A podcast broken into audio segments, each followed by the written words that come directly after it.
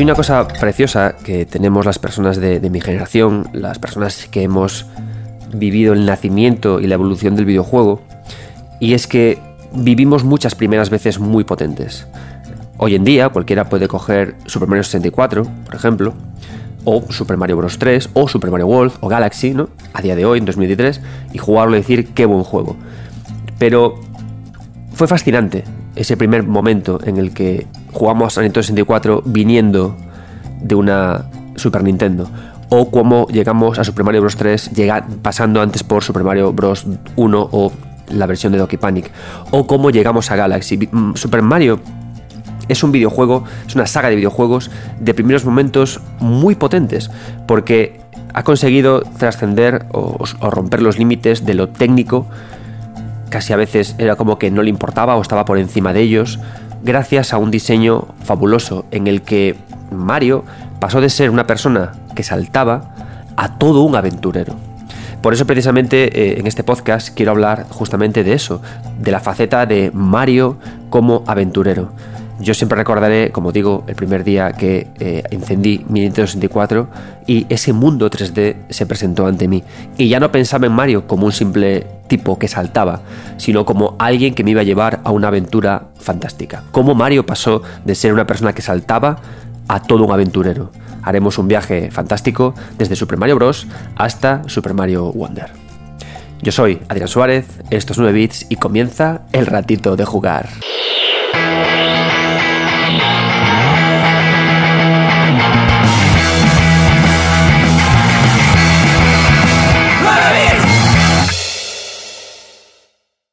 Vamos a empezar. Primero, aviso, en este podcast se hablará profundamente de Super Mario Wonder, conectándolo con otros juegos de la saga Mario. De todas formas, en ningún caso haré spoilers de, Wonder, y diréis, ¿spoilers de Wonder? La, la, gracia es que Super Mario Wonder tiene muchas situaciones que es bueno verlas sin que nadie te cuente antes nada.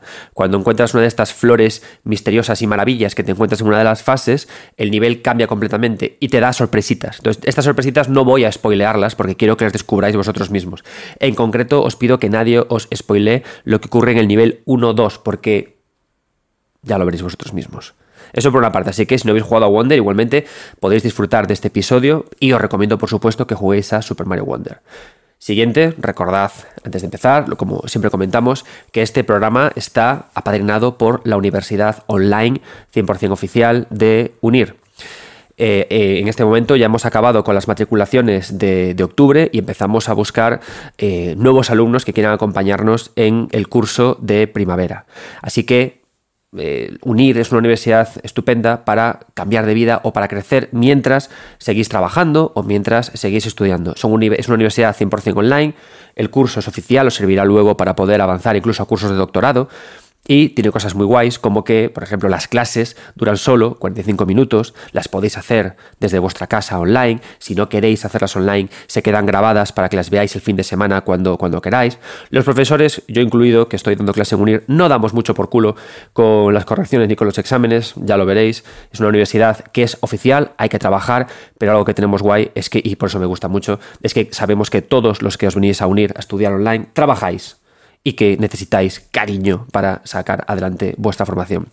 Los, los másteres eh, que, bueno, yo soy el director ejecutivo del área de diseño digital y los másteres que están bajo mi cargo son el máster de UX UI, diseño de experiencia de usuario, el máster de, de diseño gráfico digital, el máster de multimedia y el máster y el grado de diseño y desarrollo de videojuegos. Os lo digo porque si ahora vais a unir.net, dejáis vuestro contacto, podéis decirle, eh, ¿Puede asesorarme Adrián Suárez? Yo quedo con vosotros, me contáis cuál fue vuestra formación previa y os recomiendo el mejor máster para vosotros, por supuesto, sin ningún tipo de compromiso, ¿de acuerdo?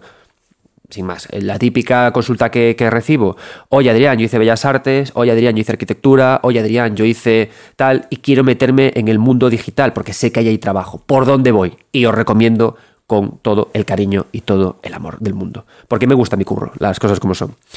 Y si este podcast sirve para que más y más gente os vengáis a estudiar, porque estudiar, lo siento niños, pero es lo mejor que podéis hacer con vuestras vidas, estudiar te eh, abre puertas nuevas, te hace esforzarte y empodera mucho. estudiar te da mucha felicidad. Así que venid a estudiar todos a unir conmigo y con el resto de los profesores guays que tenemos en la, Dios mío, cada vez que digo guay, que, mayor me siento, por Dios. Vale, pues nada, dicho esto, vamos a hablar, hacer un podcast especial sobre Mario. Mario es un personaje que, que yo adoro pero sobre todo ya no por los juegos en sí. Si a mí hay algo que me gusta cuando hablo de sagas de videojuegos, me gusta mucho encontrar el tono, encontrar el tema, encontrar el discurso, encontrar el camino, ¿no? Y este tema, para mí, en relación a Mario, fue muy importante porque mi primer libro que escribí con mi amigo, compañero Alex Pareja, fue justamente sobre Mario, de Fontanero a leyenda, ¿no?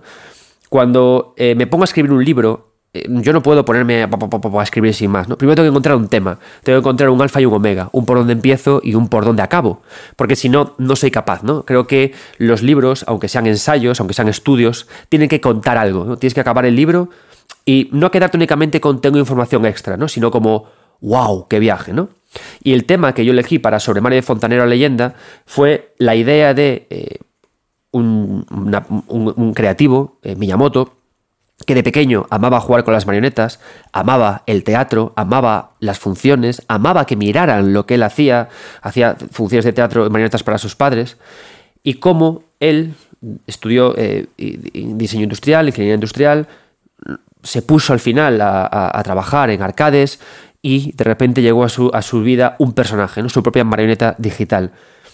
¿Y qué ocurre? Que, Miyamoto, de pequeño, eh, él no, e, no, quería hacer videojuegos, no era su sueño, ¿no? él, él vivía aventuras. Era una persona muy curiosa que recorría su, su, su natal, veía cuevas, veía cosas y el tío se imaginaba ideas en la cabeza. Yo me imagino a, a Miyamoto como esta, este, nos pasó a todos, ¿no? Como cuando íbamos en coche con nuestros padres y hacíamos el típico viaje, en mi caso, Coruña, Córdoba, porque tengo mucha familia en Córdoba, ¿no? Coruña, Madrid, esas cinco horas en coche, y mirábamos por la ventana, ¿no? Y nos imaginábamos siempre, ¿no? Mirabas por la ventana, aburrido, tu Game sin pilas, tu libro de eh, Elige tu propia aventura ya agotado, ¿no? Y te imaginabas como una persona inventada en tu cabeza iba dando saltos entre los árboles o corriendo por los quitamiedos de la carretera, ¿no? Entonces me imagino a Miyamoto de una forma similar, ¿no? Viendo paisajes de su, de su tierra, aburrido, imaginando cosas, ¿no? Porque el aburrimiento al final es el máximo motor de creación, ¿no? Yo creo, bueno, al tener hijos es una cosa reflexiono mucho sobre estas cosas. Cuando mi hija, mi hija me dice, papá, estoy aburrido, ¿no?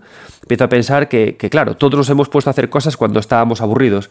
Mi hija cuando está aburrida le dio por pintar y era pinta genial y le animo mucho en eso, o a hacer puzzles. Yo el día que me aburrí empecé a escribir y creo que el día en que Miyamoto se aburrió, empezó a imaginarse a Link en cuevas oscuras, a personas saltando por, por encima de los árboles, y cómo poco a poco eso le llevó a los personajes que, que, tenemos. Entonces, eso, Miyamoto no era persona que le gustara hacer videojuegos como tal, le gustaba el manga, le gustaba representar cosas, y cogió a su personaje, y al final, claro, ¿A, dónde lo llevó? ¿A dónde lo trasladó? A la aventura, ¿no? A una función de teatro gigantesca en la que él no, lo importante no era saltarnos, sino llegar a lugares lejanos. Y ese es justamente el tono que escogí para mi libro sobre Mario de Fontanero leyenda, de cómo cogió Miyamoto a un personaje cómo le dio la capacidad de saltar, pero eso no era para él lo importante, sino que llegara a lugares lejanos, ¿no? que su personaje fuera su marioneta, que representara una historia, un viaje, una aventura.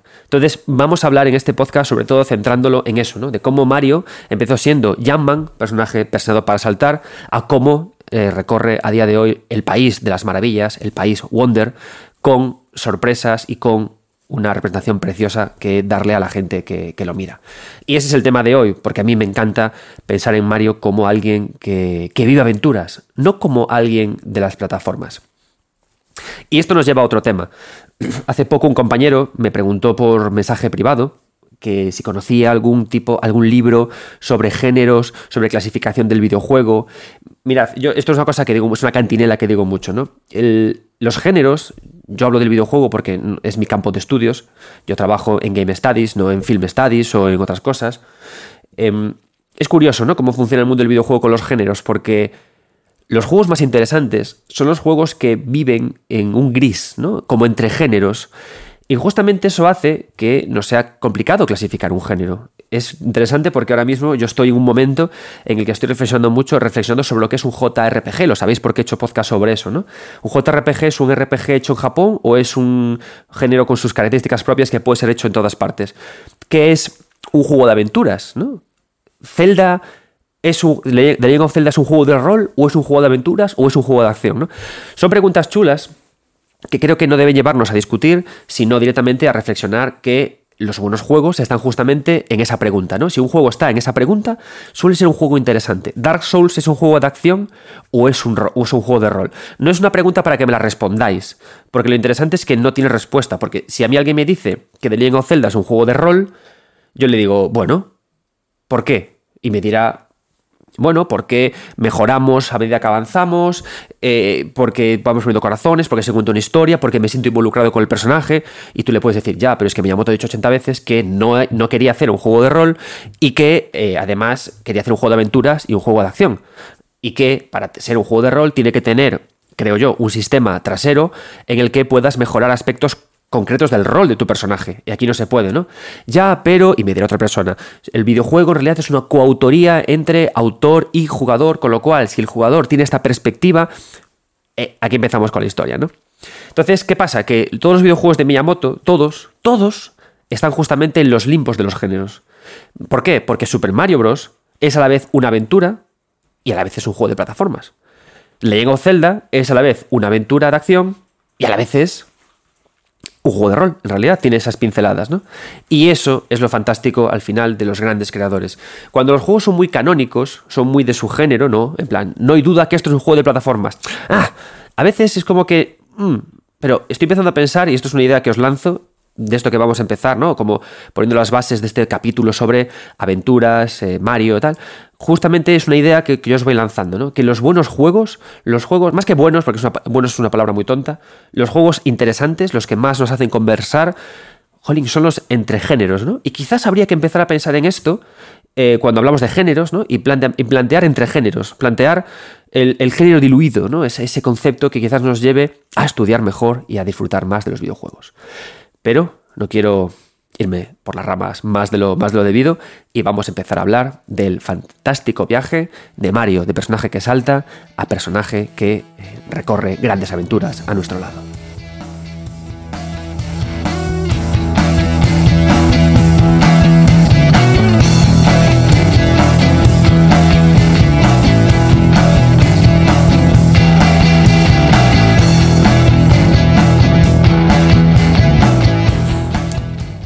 Que, la inquietud de Mario fuera a ser aventurero es algo que descubrimos ya en Donkey Kong, en el arcade de Donkey Kong.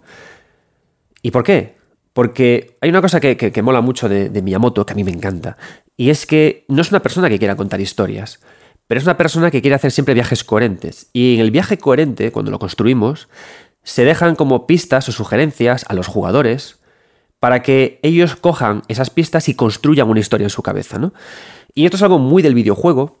El videojuego, como sabéis, y a poco que empecemos a preguntar a muchos desarrolladores, la mayoría te dirán que primero jugabilidad, luego historia. Lo que te lleva a eso a saber es que esta jugabilidad son estas pistas que agarramos para construir luego una historia en nuestra cabeza. Y eso al final nos, da la ilusión de que sí que había una historia en realidad ahí, ¿no? Cuando igualmente Miyamoto te va a decir, no, no, solo dejé las pistas para que tú construyeras esa historia, para que jugaras a construirla. ¿no? Donkey Kong, el arcade, el original, tenía estas pistas justamente que nos hacían pensar en una historia. Si nos damos cuenta de esa primera máquina, Donkey Kong es una aventura que empieza eh, in media res, ¿no? Empieza con la aventura ya arrancada. Vemos ya al gran mono que tiene ya a la princesa en su brazo y que sube por una suerte de estructuras, de estas vigas ya planas y hace plom, plom, plom, plom, ¿no? Las destroza todas, las prepara para que avancemos y acabas en, su, en la parte superior de, de un edificio, ¿no? Y luego aparece Mario. Entonces, ¿qué pasa? Que el juego no nos está contando una historia abiertamente, pero nos está colocando en un momento entre cosas que han sucedido. ¿Qué hace tu mente? Y esta es la magia de la, para, mí de la narrativa de videojuegos, ¿no? O sea, ¿por qué es tan interesante el lore? ¿Por qué es tan interesante el acervo? ¿Por qué es tan interesante las historias que no son contadas, sino que solo son sugeridas a través de la jugabilidad?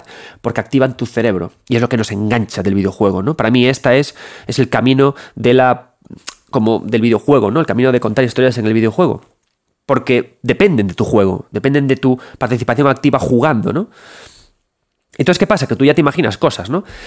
Tu cerebro viaja hacia la película de, eh, de, King Kong, ¿no? Y muchos de nosotros, que no vivimos King Kong en su momento, pues tu mente viaja al capítulo de Los Simpson de King Kong, ¿no? Porque hay mil referencias sobre monos que cogen a princesas y se las llevan a rascacielos. Y entonces tú ya te imaginas eso, ¿no? Ha habido una pelea entre Donkey y Mario, ha escapado, ha cogido a la princesa, pero ¿de dónde viene? No, qué, interesante, voy a teorizar sobre de dónde viene esta princesa y tal. Y esta persona se llama Youngman, ¡guau, qué anónimo, qué misterioso! Porque lleva un mono de color y el, y el cerebro empieza a funcionar, ¿no? Construyendo la historia que en realidad no existe. ¿Y qué ocurre? Que Miyamoto, en esta, en, esta intención de, de construir historias, aventuras, Miyamoto no nos plantea cuatro fases diferenciadas y separadas, ¿no? ¿Por qué? Porque podemos hablar de que un videojuego cuando es de muy de plataformas no tiene un constructo narrativo, no tiene esta coherencia. Un videojuego de plataformas, como tal, podría ser directamente retos separados, ¿no? Pensad, por ejemplo, en las VR Missions de, Metal Gear Solid. Son eh, fases de reto separadas entre sí, ¿no? Un videojuego de plataformas canónico sin ponerle plataformas y guion aventuras, podría ser directamente un juego en el que cada, juego de, cada, cada fase de plataformas está compartimentada y separada. No hay hilo narrativo. ¿Qué pasa? Que cuando le añadimos el guion aventura, la aventura ya tiene un componente, eh, un hilo conductor, ¿no? Entonces, ¿qué ocurre aquí? ¿Cuál es el hilo conductor? Pues que Donkey va subiendo por toda la estructura, por todo este gran edificio, hasta que lo derrotamos arriba de todo, ¿no? E incluso el videojuego nos presenta una escena entre, fases en las que vemos cómo Donkey va subiendo y cómo de alto puedes llegar. Estás a estos metros, estás a estos metros, estás a estos metros, ¿no? Entonces, ¿qué ocurre? Que, que esta coherencia que buscaba Miyamoto para su personaje, al final fue la que eh, le condujo a la mejora del personaje, ¿no? A, darle más vueltas hacia dónde quería llevar su propio videojuego. Y esto está muy guay, porque es como que su mente vivía entre géneros, ¿no? O que, mejor todavía, que no pensaba entre géneros. Yo no creo que Miyamoto, cuando presentó esta idea, picheó diciendo, voy a hacer un videojuego de saltos en las que una persona se enfrenta a un mono. No, no. Posiblemente en su cabeza era, voy a hacer un videojuego de... Voy a coger la película de King Kong y voy a enfrentarlo a un personaje que da saltos, cogiendo... Es decir, había siempre esta coherencia detrás, ¿no? Este, esta, esta, fuerza detrás para, para, poder trabajar con este personaje. Entonces, ¿qué ocurre? Que al final, tú cuando estás jugando al arcade de Donkey Kong, incluso ahora, tienes anhelos, ¿no? ¿Por qué? Porque los hilos conductores la aventura te generan anhelos. Si tienes un video, un género, las plataformas totalmente compartimentado, tu anhelo es un reto mayor. Es, es casi casi deseos más mecánicos, deseo más de mejorar, ¿no? Como cuando estás en el colegio y tienes distintas asignaturas separadas las unas de las otras y lo que quieres es aprobar ser mejor, pero no tienes un anhelo más allá, ¿no? El anhelo llega cuando tu madre te dice, hijo, estudia arquitectura, queda mucho trabajo. Spoiler, no es verdad, no hay trabajo de arquitectos. Acabas escribiendo sobre videojuegos. Y así funciona. Entonces, ¿qué ocurre? Que ya en Donkey había ese anhelo por la aventura, ¿no? Por ese Mario que no únicamente tenía que saltar bien, sino tenía que llegar a lo más alto, acabar con un enemigo, rescatar a alguien, sentir amor al hacerlo y en su camino mejorar junto con el jugador, ¿no? Son ideas súper chulas de Donkey Kong, que por lo que merece la pena jugar este arcade, porque es un arcade que cuando lo juegas tiene una aventura. Justamente este deseo lo vemos muy potenciado en Super Mario Bros. Si nos damos hay que, hay que pensar a veces, ¿no? Es decir, cuando, cuando Super Mario Bros. arrasa, Super Mario Bros. salido en NES, cuando Super Mario Bros. arrasa, ¿por qué este videojuego arrasó, no? Es bueno que a veces como analistas nos, nos paremos a pensar en esto. ¿Por qué este juego funcionó tan bien? ¿Era porque mecánicamente ¿Funcionaba? ¿Era divertido? Pues hombre, seguro que sí, ¿no? Era apasionante saltar con Mario, recorrerlo, pero con esto creo que los videojuegos ocurre como con el marketing, ¿no? Está el factor engagement, lo que te atrapa, lo que te engancha, lo que te enamora. Yo pienso en Dark Souls, porque es un juego que estudié ampliamente. ¿Por qué a mí Dark Souls me ha enganchado? ¿Por la dificultad? ¿Por el reto? No. Por el mundo. Al final hay que entender que lo narrativo tanto los trucos narrativos que empleamos, tanto la narración en sí, ¿no? La hilazón de la historia, como la todo esto acaba llevándonos a un world building y nos acaba creando mucho engagement, mucha fidelización con el producto, ¿no? Entonces, ¿qué ocurre? Que todo esto está en Super Mario Bros. Yo os, lo juro que, cuando jugaba Mario y era pequeño, cuando yo tenía tiernos años, ¿no? Todavía no era este gafapastero adorable que, que adoráis y amáis, cuando yo era un tierno infante, yo no, no, percibía, en plan, vaya, este salto es eh, totalmente delicado, menuda curvatura, qué, arreglo de la trayectoria, mm, un nivel 1-1 con un diseño sofisticado a la par que elegante y grácil. No, no, yo estaba pensando, ¡wala! ¿Esto es el mundo champiñón? ¡Guay! Estos bloques que los ha puesto aquí. ¡Oh, vaya! De repente es de noche. ¡Qué miedo! Acabo de, de superar esta fase y el mundo me lleva a un nivel subterráneo. Yo pensaba eso, ¿no? Y pensando en retrospectiva, me, doy cuenta de que por qué a mí me flipa la idea de la narrativa, el cómo se cuenta, cómo, qué ocurre cuando eh, hacemos sucesión de escenarios, qué ocurre cuando no le contamos al jugador las cosas y solo las mostramos, es porque en esencia lo narrativo, ¿no? En ese saco de cómo cuento, de cómo construyo, genera engagement, genera fidelización, genera recuerdo, ¿no? Y no me refiero a que lo, narrativo genere recuerdo porque me cuentas cosas en una nota escrita. Yo os, reconozco con la mano en el corazón, que cada vez leo menos notas en los videojuegos. Las odio. Las odio con toda la fuerza de mi corazón.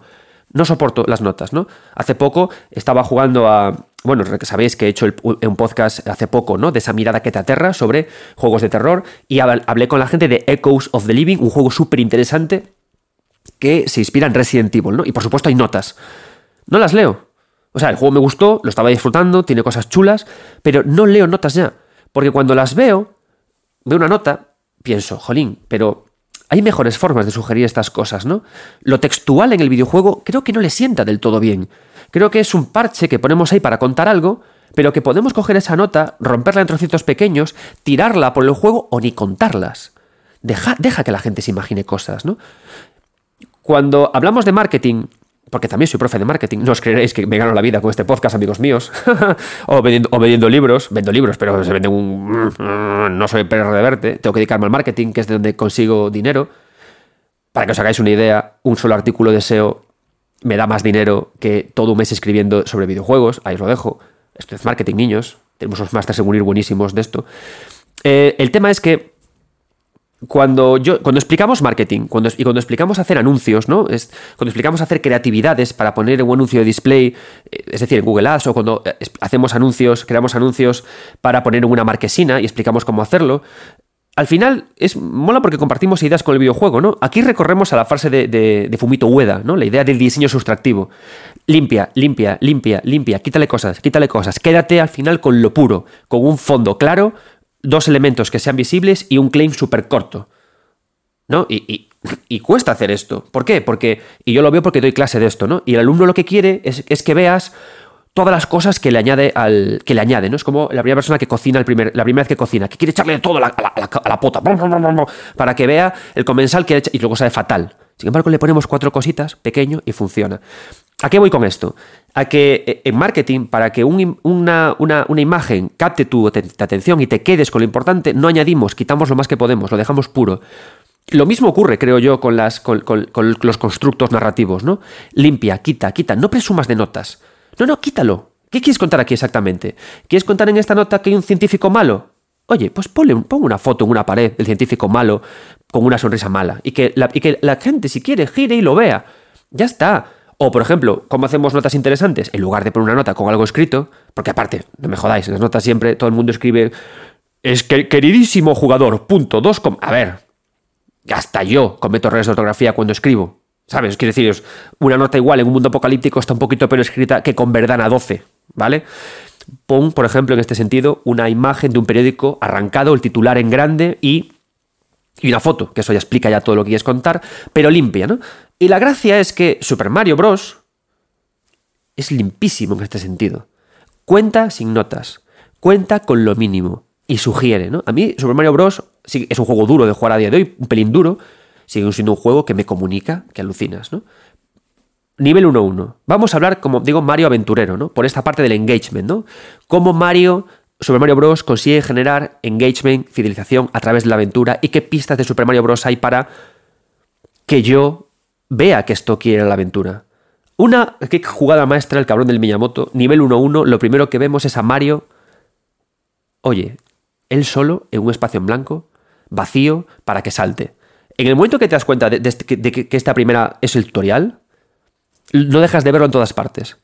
Dark Souls 2, es el ejemplo más claro de aprender. O sea, Dark Souls 2, el primer recorrido que hay de Dark Souls 2 es el nivel 1-1 de Mario, amigos. Está clavado. Y es obsesivo porque vais a encontrar nivel 1-1 de Mario de esta aventura reproducido en mil sitios. Dark Souls 2. Empezamos en una zona eh, sin problemas. Podemos movernos por todas partes, tal. Avanzamos un poco. ¿no? ¿Y qué, cómo es el nivel de Dark Souls, de Dark Souls 2? Seguimos la luz es decir, hay una luz al fondo que la seguimos en línea recta, en línea recta, como si fuera un juego en 2D. Podemos seguirla, pero podemos desviarnos. En el, eh, podemos irnos hacia la izquierda y de repente cuando vamos a la izquierda hay un reto mayúsculo, ¿no? Aparece un gran ogro, ¿no? Este desvío hacia la izquierda, ¿dónde está Super Mario Bros? Lo tenemos en las tuberías. Es lo mismo. Y entonces decimos, mejor sigo por allá o me meto por aquí y encuentro cosas nuevas. Son niveles preparados para avanzar. A medida que avanzamos en Dark Souls 2, aparece un par de pequeños enemigos para matarlos. Aparecen los agujeros. Es lo mismo que el nivel 1-1, ¿no? Pero ¿cómo se construye este nivel 1-1 desde la aventura? Con la fantasía, con la sugerencia, ¿no? Primero, este espacio libre, grande, para que te empoderes con Mario y que digas, voy a saltar y a aprender. Y luego, poco a poco, ¿qué hace el juego? Parece que te está enseñando a saltar, ¿no? Primero unos bloques, luego un enemigo, luego una tubería ascendente. Pero en realidad, el reto mecánico del salto no acaba, o sea, no hace falta tanta historia, ¿vale? O sea, Super Mario Bros., este Super Mario, no está, no es un juego con un salto complicado, es un salto tan fino que con que le des una vez a la, ya está, lo he aprendido. ¿Por qué de repente hay tantas tuberías ascendentes que van creciendo para que tengas que hacer un salto mucho mayor? Para que te atrevas a vivir la aventura. Para que te atrevas a vivir la aventura, a saltar, a llegar a lo más alto, a llegar al cielo, ¿no? Y además, hay una cosa que me encanta, que mola mucho de Super Mario Bros. con este haz arriba, ¿no? Este marcador de vidas, como que te pide el juego que saltes hasta romperlo, ¿no? Rompe la pared que está en el cielo. Y mola mucho porque estos saltos hacia arriba se combinan con una tubería que te puede llevar hacia abajo, ¿no? Mirad, esto igual diréis, Adrián, estás sobrepensando las cosas. ¿Sabéis lo guay que era? Lo guay que es que el nivel 1 de Mario no tenga un tutorial que te diga qué botones tocar que tú, que el juego todo el tiempo te anime a saltar, pero que haya que pulsar abajo para meterte por una tubería sin que nadie te lo diga. ¿Sabéis lo fantástico que es esto? Esto que puede entenderse como un error de accesibilidad. Esto que hace el Den Ring en aquel tutorial que luego nerfearon y advirtieron más que estaba. el, que todo el juego te diga que subas y que haya una pista hacia abajo. Es como cuando todo un juego te dice que vayas hacia adelante, pero hay algo hacia atrás. ¡Wow! O sea, esto es la aventura. Cuando hay estas sugerencias en, lo jugable, también es aventura, así como un hilo conductor que nos avance, ¿no? Entonces quedaos con estas dos historias de, creo que son guays y que podéis introducir en vuestros juegos si, me oís. Y luego hay una cosa que a mí me fascina de, este, de este remate del primer nivel, ¿no? Llegamos al castillo. En todas las aventuras está la idea del hogar. ¿Cómo planteamos el hogar? ¿no? Este rollo muy de la odisea, el hogar, el regreso a casa. Una cosa que jamás os prometo que escuchéis en este podcast es eh, comparar juegos con Nietzsche, yo ya no me toca hacer eso, o referenciar el puñetero viaje del héroe, porque muy bien, pero el viaje del héroe, amiguitos, es mucho más complicado que el Sota Caballo Rey de Star Wars, ¿vale? Es decir, no me toca a mí hablar de eso, ¿vale? Pero a mí me gusta mucho el regreso al hogar, que está incluido en estas cosas que os contaba de viaje del héroe, ¿no? El, el, el a dónde llego. ¡Wow! ¿Por qué? Porque al final el videojuego, cuando habla de aventuras, habla de, emociones. O sea, una aventura es emociones. Una aventura es una montaña rusa, es un hogar, es un amor que se, que se pierde, un maestro que te engaña, la noche que llega. ¿No? Esto es, ¿no? Entonces, ¿qué ocurre? Que justo llegas al hogar. Y mola porque esta banderita de Mario, que está subida hasta, hasta arriba de todo, hasta los topes, mola porque es el premio salta lo más alto posible y llega y, fanfarrias, ¿no? Cuando acabas el nivel 1-1 y luego bajas y te metes en tu casa, como un señor, como un marqués, ¿no? Y, descansas, pero no es tu casa. ¿Qué es lo que está ocurriendo? Que este mundo que está salvando te está ofreciendo alojamiento, como un juego de rol, como, como un RPG, como cuando llegamos al pueblo y nos acogen a cambio de que matemos al monstruo, ¿no? Idea también del mundo de las aventuras. Y luego hay algo sensacional, algo heredado de Donkey Kong, estas escenas, entre comillas, cinemáticas, que conectan cosas, ¿no? Que conectan lo que ocurre con lo que va después. A mí, decidme lo que queráis, pero esta escena es soberbia. En silencio, Mario sale de su, del castillo, él solo, como no queriendo que nadie lo vea, como en plan, aquí estoy yo, voy a tope. Aún recuerdo, eh, dice Mario, piensa, Mario piensa, ¿no? Aún recuerdo cuando estaba estudiando mi grado de fontanería, el, grado 3-4, matar dragones de tuberías, lo voy a aprovechar este conocimiento para sumergirme en lo que me espera, ¿no? Y el Mario lo que hace es que, en silencio, se mete en una tubería, cielo azul, desciende y aparece un mundo negro. El descenso a la caverna, ¿no? Hablamos mucho, ¿no? De que esa caverna que vio Mario, que, vio Miyamoto cuando era niño, es la que le inspiró para hacer Zelda, pero también está aquí. ese hueco oscuro en el que Mario se atreve, en el que además el jugador ahí no juega, ¿no? Eh, Mario camina solo, en plan, uh, Mario, eres un valiente, eres un chicarrón del norte, adelante, y de repente cae en ese mundo oscuro, ¿no? Y la aventura sigue. ¿Dónde hay aquí plataforma? Es cierto que Mario Van Parado tiene detrás de sí el gran salto de Mario, la gran construcción de niveles, pero esto que estoy hablando aquí es síntoma de aventura, ¿no?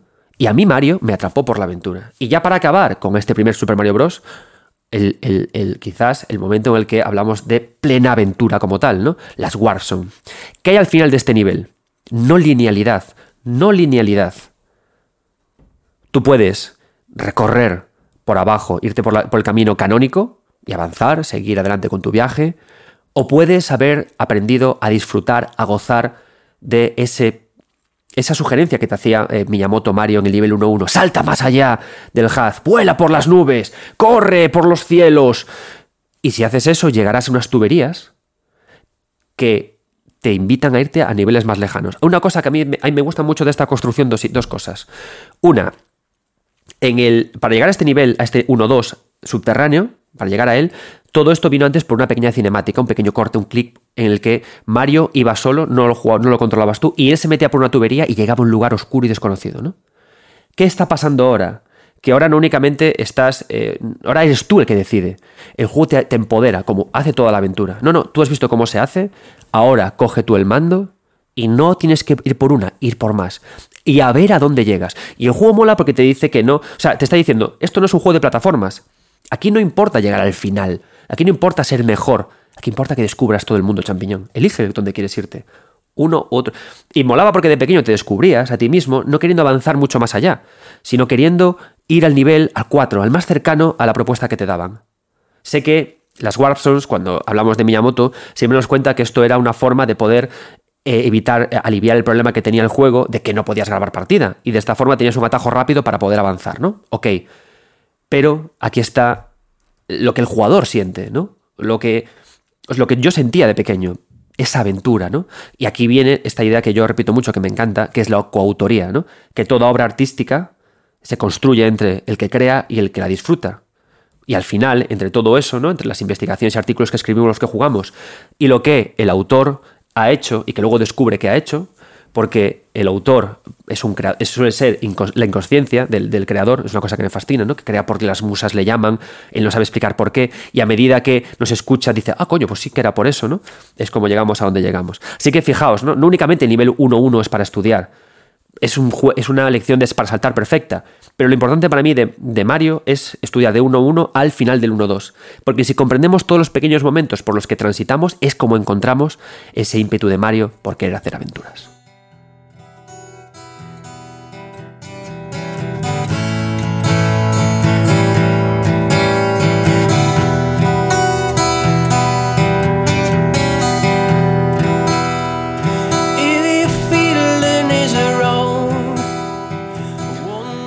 Seguimos en este viaje fantástico por Mario. Una cosa, una cosa que, me, que me gusta pensar que hago, que igual no, ¿vale? Es em, daros otro enfoque de, de, vuestros videojuegos favoritos.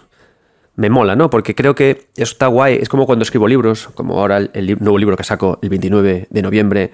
Haré presentaciones en Madrid, Barcelona, Bilbao y otro sitio que no me acuerdo cuál es.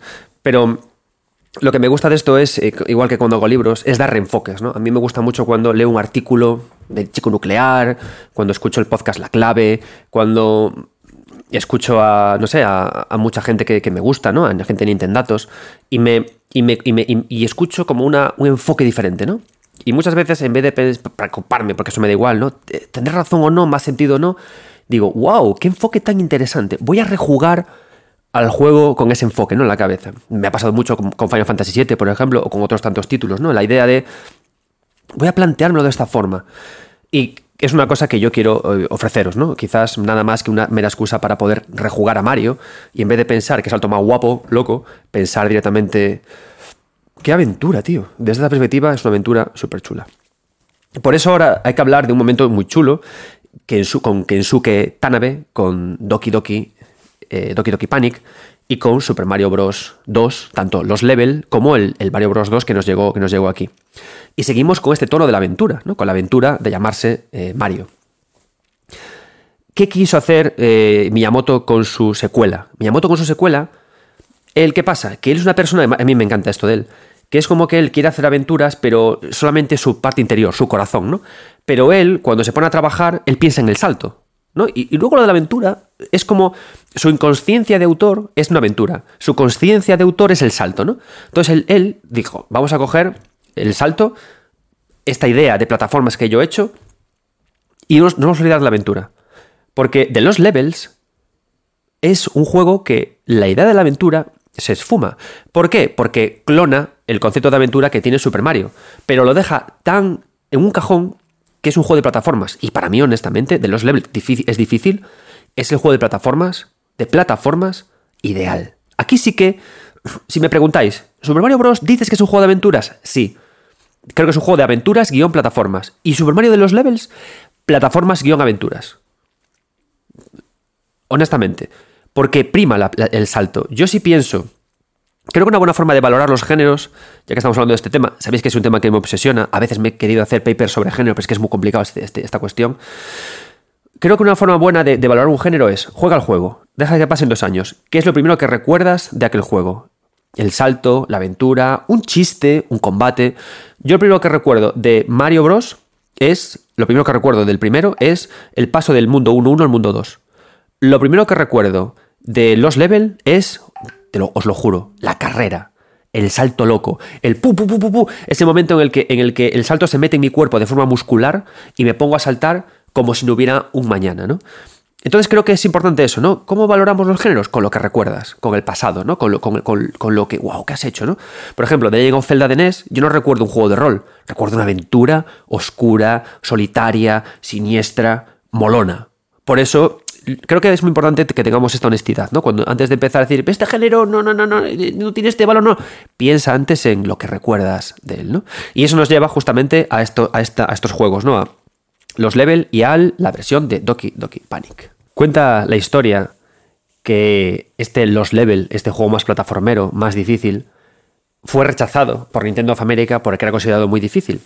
Y en su lugar eh, se aprobó una versión de un juego llamado Doki Doki Panic, que había sacado, había diseñado un tal Kensuke Tanabe, y que cambiando los sprites, este fue Super Mario, el Super Mario Bros. 2 que nos llegó, que nos llegó a Europa, ¿no? Esta historia la conocéis, todos la, la sabéis, y a la postre dio un Super Mario 2 que fue muy, muy distinto a lo, que, a lo que veníamos jugando Super Mario Bros. 1 yo siempre me he planteado esta historia, ¿no? La he leído muchísimas veces, ¿no? Eh, Miyamoto en principio dijo que vale. O sea, que, nunca he leído ninguna parte que, que Miyamoto que habrá de enfadado, ¿cómo no mi idea de hacer un juego para los superjugadores que ya habían jugado a Mario, cómo no salió adelante, ¿no? La gracia de, este asunto, con, lo, con toda esta historia que estoy contando, es que yo muchas veces pensé, ¿por qué Miyamoto le pareció bien esto? O sea, ¿cómo permitió él, el puto Shigeru Miyamoto, cómo permitió que eh, fuera de Japón saliera un juego que no había hecho él con sus personajes cuando, cuando Mario era, increíble, ¿no? Y después de pensarlo, al final te das cuenta de que lo, posiblemente, esto no lo sé, esto es un, no tengo ni idea, pero me da la impresión que cuando conoció a Kensuke Tanabe y, y le pusieron los sprites de, los personajes de Mario a sus personajes, y, y, cuando tú jugabas como jugador de ese juego podías elegir entre Mario, Luigi, la princesa, Toad, que cada uno de ellos tenían acciones ligeramente diferentes, que no importaba tanto el salto y sí encontrar lugares secretos, sí explorar a mí me da la impresión de que Miyamoto aceptó porque vio en este juego, en Super Mario Bros. 2, una inspiración, en este Doki Doki Panic, perdón, una inspiración para hacer que su juego fuera más aventurero. Y que quizás le pareció interesante como diseñador haber ya probado lo del Mario Super Plataformero, como eh, que su parte de creador eh, consciente pudiera tener ya ese juego de saltos, ¿no? El Super Mario Bros. 2, ahí, quieto, y que viniera que su de con un juego que era de aventura, con el salto por el medio, y me imagino a Miyamoto diciendo, ostras, esto es lo que a mí más me gusta, ¿no? Es aquí a por donde quiero llevar Mario. Kensuke, vamos a hablar tú y yo del juego. Y es una idea que, yo tengo en la cabeza y que me, que me ronda, porque Kensuke Tanabe siguió en Nintendo toda la vida. Y por ejemplo, en Super Mario Yoshi, en, Yoshi's eh, Island, en Super Mario World 2, un juego puramente aventurero, muy guay en ese sentido, muy de ir hasta ir más lento, ver las cosas, pararte a buscar las monedas rojas. Se dan especial thanks a Kensuke Tanabe. Entonces yo siempre he querido justamente eso, ¿no? Que Kensuke Tanabe y Super Mario Bros. 2 con este Doki Doki Panic es como que le iluminaron a Miyamoto para el camino que luego tenía que seguir. Es como que cogió la... le dieron seguridad desde América para decirle, no, no, no, queremos al Mario aventurero. El Mario de saltos está bien, pero es el aventurero el que la gente quiere. Es el engagement viene por aquí. Y tú también lo quieres porque te encantan las marionetas y, y contar historias, ¿no? A tu manera, de forma coherente, no historias con narrativa pura y dura, ¿no? Y, es un tema muy interesante. Y de hecho, en, este Super Mario Bros. 2 eh, USA, en este Doki Doki Panic versionado, hay muchas ideas que luego se usarán en el futuro. Super Mario Wonder tiene ahí también esas ideas. O sea, podemos elegir a uno entre cuatro personajes. muchas de las insignias que elegimos en Super Mario Wonder, que al equiparlas a un personaje le da poderes, son ideas de Super Mario, son ideas de Super Mario Wonder. Y, entonces, claro, te das cuenta de que, que, esto que podía haber sido como una pelea de egos, ¿no? En plan de, ¿cómo me quitas a mi Mario y me haces esto? No, no, no. Que al final estuvo todo bien cogido para que tuviera sentido y que Miyamoto en este momento dijera, se acabó el salto difícil y vamos a profundizar en el Mario aventurero. Yo son estos los motivos por los cuales cuando uno habla de Doki Doki Panic y habla de este Super Mario USA, hay mucha gente que puede decir, no es un Mario, ¿no?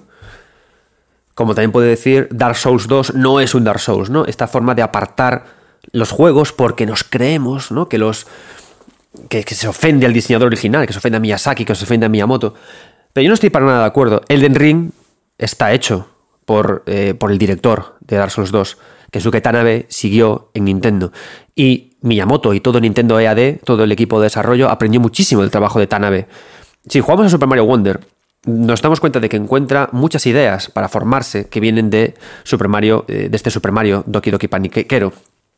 De mis, uno de mis momentos favoritos en estas exploraciones de, que tenemos por Super Mario Bros. 2, ¿no? Como este Mario aventurero, son los momentos en los que. los momentos oscuros, ¿no? Hay un momento muy guay en el que tú estás caminando por el mundo de, de este Super Mario Bros. 2 y de repente atraviesas una puerta, eh, te introduces por una tubería y de repente entras en el mundo de las sombras, como en el lado siniestro del mundo que estás viendo en sí mismo, ¿no?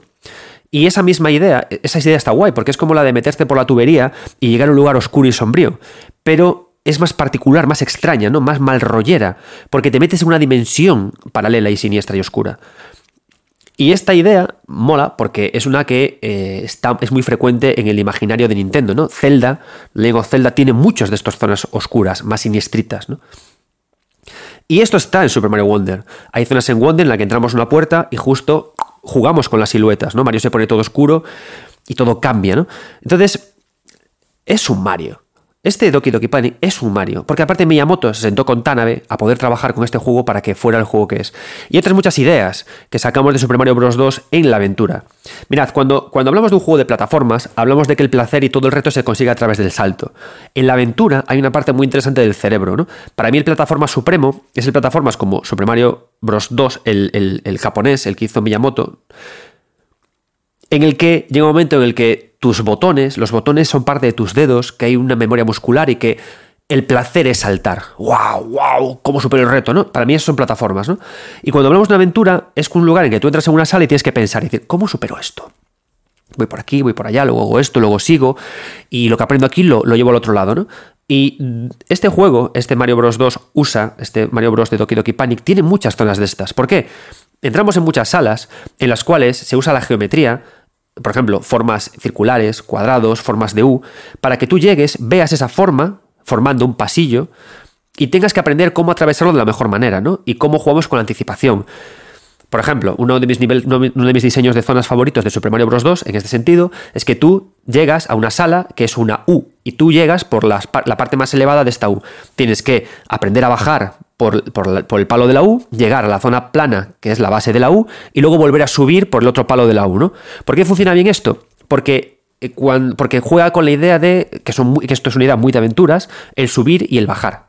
Caer y ascender son ideas muy de aventuras, porque son muy emocionales, ¿no? Entonces tú te dejas caer por la primera pata de la U, Dios mío, qué peligro, qué, qué horrible, que no sé qué, me voy a morir, no sé cuánto, ay, qué, qué habrá abajo, ¿no? Y luego llegas abajo, momento de, momento hogar, incluso, podemos verlo y luego, ¿qué tenemos que hacer? Ascender. Y mola mucho porque en videojuegos, al haber un juego mecánico, ascender y subir son cosas totalmente diferentes, pero el bajar me enseña a subir y el subir me enseña a bajar. Y cuando tú entraste en esta sala, viste toda la U completa, podías anticiparte lo que tenías que hacer y haces todo ese recorrido de una forma muy pura con esta U, esta geometría y avanzas. ¿no? Esta idea está en Wonder, esta idea está en World, esta idea está en mil sitios y llega por aquí, porque creo que este juego fue el, juego que le, enseñó a Mario, o sea, a Miyamoto a decir, tío, tu personaje es un juego de aventuras. Y esto luego se lleva también a Super Mario Bros. 3. Pero para poder hablar de Super Mario Bros. 3, vamos a traer al primer invitado de esta velada, que no es otro que el compañero Simbi. Simbi nos va a hablar de Super Mario Bros. 3, de por qué es su Mario favorito y nos va a decir por qué es un juego que no tiene edad y incluso a día de hoy se puede jugar guay. Podéis encontrar a Simbi en Twitter, arroba SYNBioso, Simbioso, y es tanto PR como CM en la web NextNet. Y también escribe para otros espacios como Leolitics, que antes trabajaba en Nintendo. Simbi, introdúcenos la fantasía que es Super Mario Bros. 3.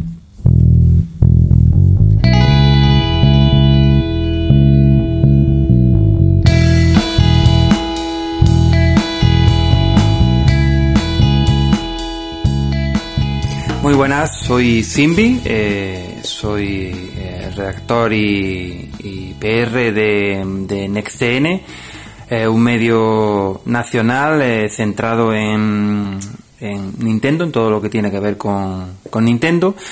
Y bueno, en primer lugar agradecer la oportunidad que me ha brindado Adrián de, comentaros por qué para mí Super Mario Bros. 3 es el, mejor de la saga, o por lo menos el que ha dejado una impronta jugable mayor en mí, ¿no?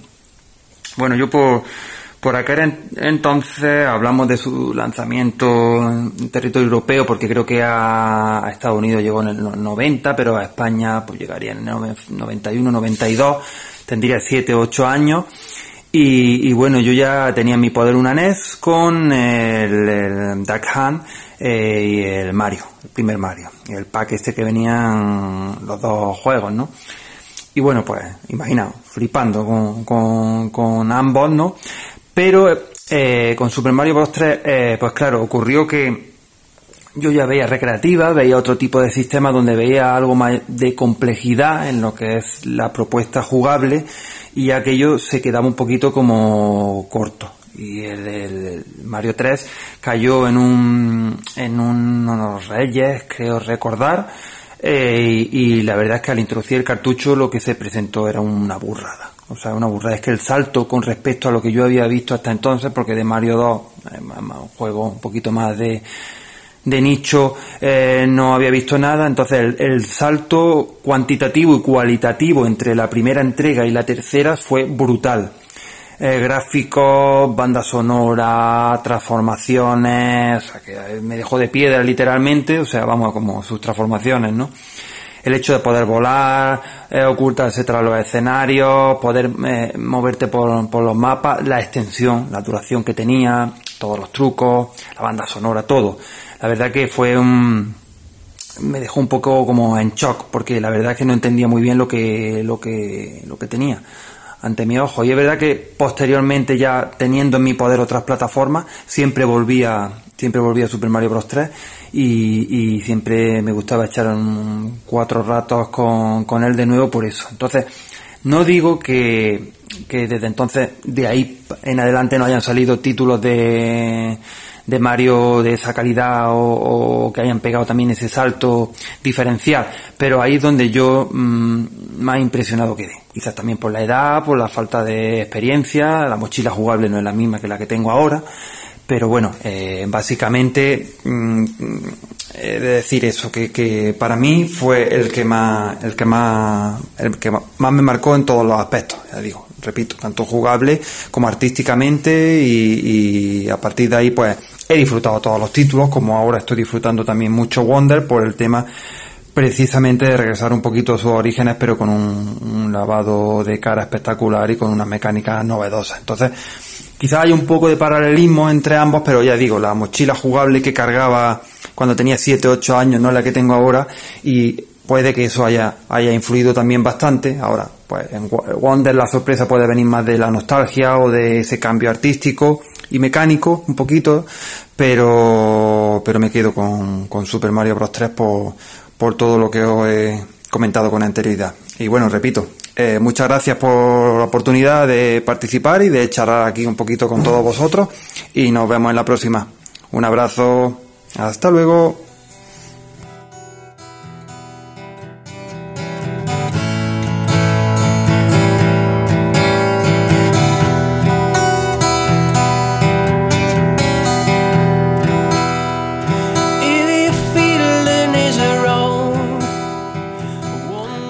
Muchas gracias, Simbi.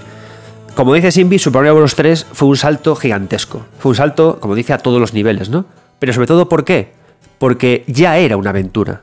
O sea, ¿qué necesitamos para una aventura? Necesitamos un mapa. Necesitamos una X que marque el lugar. Necesitamos un viaje que esté claro. Necesitamos una coherencia entre mundos. Necesitamos enemigos que derrotar. Y eso lo trajo Super Mario Bros. 3.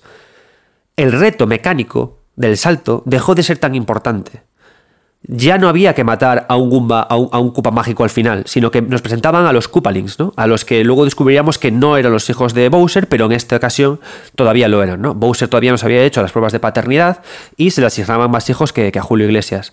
Entonces, había ya una, una idiosincrasia, una, una estructura muy fuerte de aventura.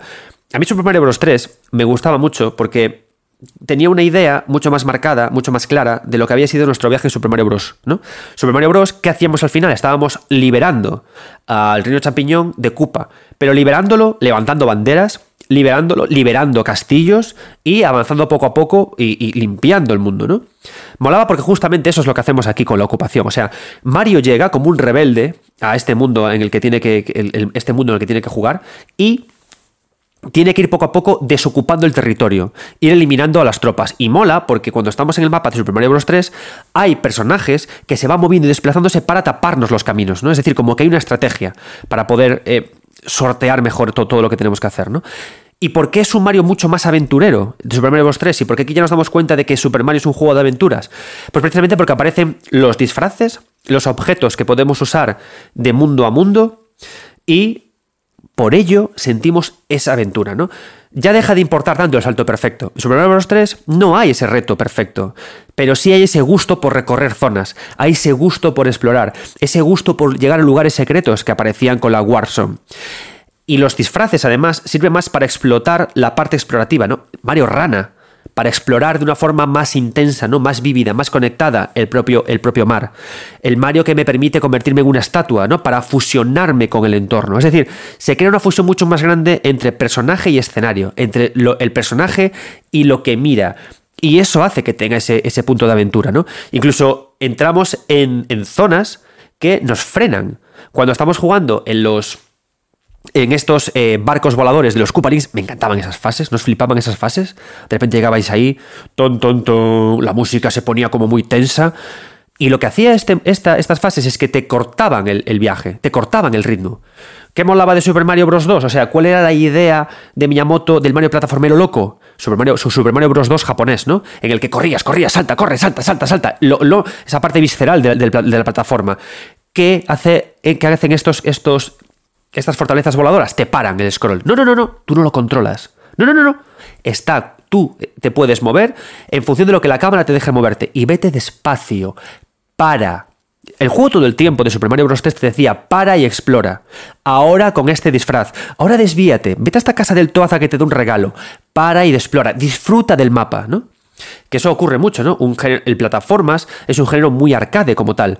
El, la aventura es un género más propio de consolas, más propio de sentarte hoy, jugar, hoy, jugar, hoy, jugar. Y por eso notaba mucho también la conexión que siempre había entre The Legend of Zelda y Super Mario Bros. Todos sabemos que eh, Nintendo se intercambiaba ideas entre un juego y otro. Entonces, claro, era inevitable que también, además de la influencia de Kensuke Tanabe, la influencia de Zelda fuera metiéndose también en Mario. Y al final, poco a poco, se convertía en un juego de aventuras. ¿no? Y si ya Super Mario Bros. 3 era un juego puramente de aventuras, Super Mario World ya vamos, cogía eso y lo reivindicaba totalmente.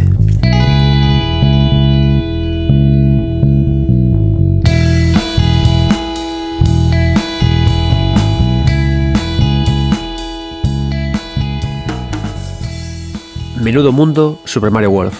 Aquí aparte Miyamoto se, se, se alió con alguien guay, ¿no? Llevaba trabajando, por supuesto, siempre con Osamu Tezuka, perdón, con Osamu Tezuka, con Takashi Tezuka. Osamu Tezuka es el, dios del manga, autor de, de Blackjack y tantos otros, de Buda, del increíble Adolf. Pero siempre trabajaron los dos juntos, ¿no? Miyamoto y eh, Takashi Tezuka. Pero en esta ocasión, el, apoyo de Takashi Tezuka le ayudó un montón a Miyamoto. Porque Takashi Tezuka fue el que se preocupaba de pintar un mundo sonriente, de darle el color, de darle el tono. Mientras Miyamoto se, se preocupaba más de la parte mecánica, ¿no? De que todo funcionara. Entonces, si nos damos cuenta, con esto que estamos contando, eh, Miyamoto siempre se dejó, en mi opinión, de nuevo, esto es, esto es, una especie como de intento de análisis retrospectivo, ¿no? O, incluso lo que yo puedo sacar en claro de investigar al personaje. Que la parte investigador, la parte eh, se apoyó mucho en Kensuke Tanabe y se apoyó mucho en Takashi Tezuka para sacar adelante esa parte más exploradora del propio Mario, ¿no? Como que él se preocupaba más del botón, del salto, de la finura, de la elegancia, y la gente a su alrededor lo llevaba de un lado para el otro, ¿no? Creo que esto fue demasiado lejos con Yoshiaki Koizumi, que era una persona que, ahora ocupa un cargo más importante en Nintendo que en esta época, persona que se ocupaba también de los manuales de, de escribiros de Zelda, que él sí que quería poner historias, en lo, más historias, ¿no? Y ahí tenemos el éxito de Mario Sunshine, con esa filosofía.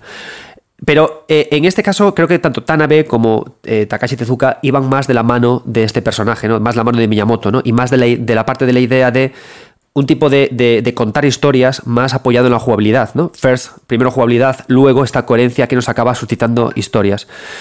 Y esto hizo que funcionara muy bien en Super Mario World. Creo que el apoyo de, de Tezuka, este, este mimo por su mundo, por las montañas, y el paso previo por Super Mario Bros. 3 hizo mucho por Mario World, que para mí es como el primer juego que sí que es difícil no verlo como una aventura plena de, Mario, ¿no? Para empezar, hay que, saber que eh, Bros 3 se quiso llevar a Super NES, se hicieron pruebas, luego se descubrió que Super Nintendo aportaba mucho más técnicamente que NES y se podían hacer cosas mucho más grandes, ¿vale? ¿Qué cambios hay interesantes para entender que nos viramos más a la aventura en World? Para empezar, el mundo hay varias cosas que he comentado de por qué un juego lo entendemos más como aventura, ¿no? Y, uno de los, y aquí introducimos otra idea que ya medio comenté con la parte de, eh, de este Super Mario Bros. USA, ¿no? De este Mario Bros. de Kensuke Tanabe. Y es la anticipación, ¿vale? Es decir, cuando hay que anticipar cuando estás en una aventura, todo se basa en anticipar, ¿no? Cuando Frodo y la comunidad del anillo se quieren ir, saben a dónde tienen que ir. Vamos a ir hasta allí y a pasar por aquí, por aquí, por aquí, para conseguir nuestra meta y luego en el medio encontraremos eh, retos, ¿no? Que nos. Que, pero ¿qué pasa? Que cuando tú haces una aventura, cuando vives una aventura, tienes que tener la aventura clara en tu cabeza.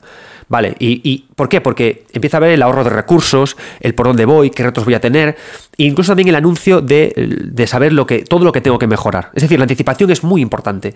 Sobre Mario Bros. 3, que aún estaba en este, en este equilibrio que intentaba entre plataformas y aventura, tú podías únicamente anticiparte todo lo que te permitía el nivel en el que estabas. ¿no? Tú estabas en un mundo, ¡clac! ahí había una serie de zonas que tú sorteabas y luego ibas a otro que no veías. ¿no?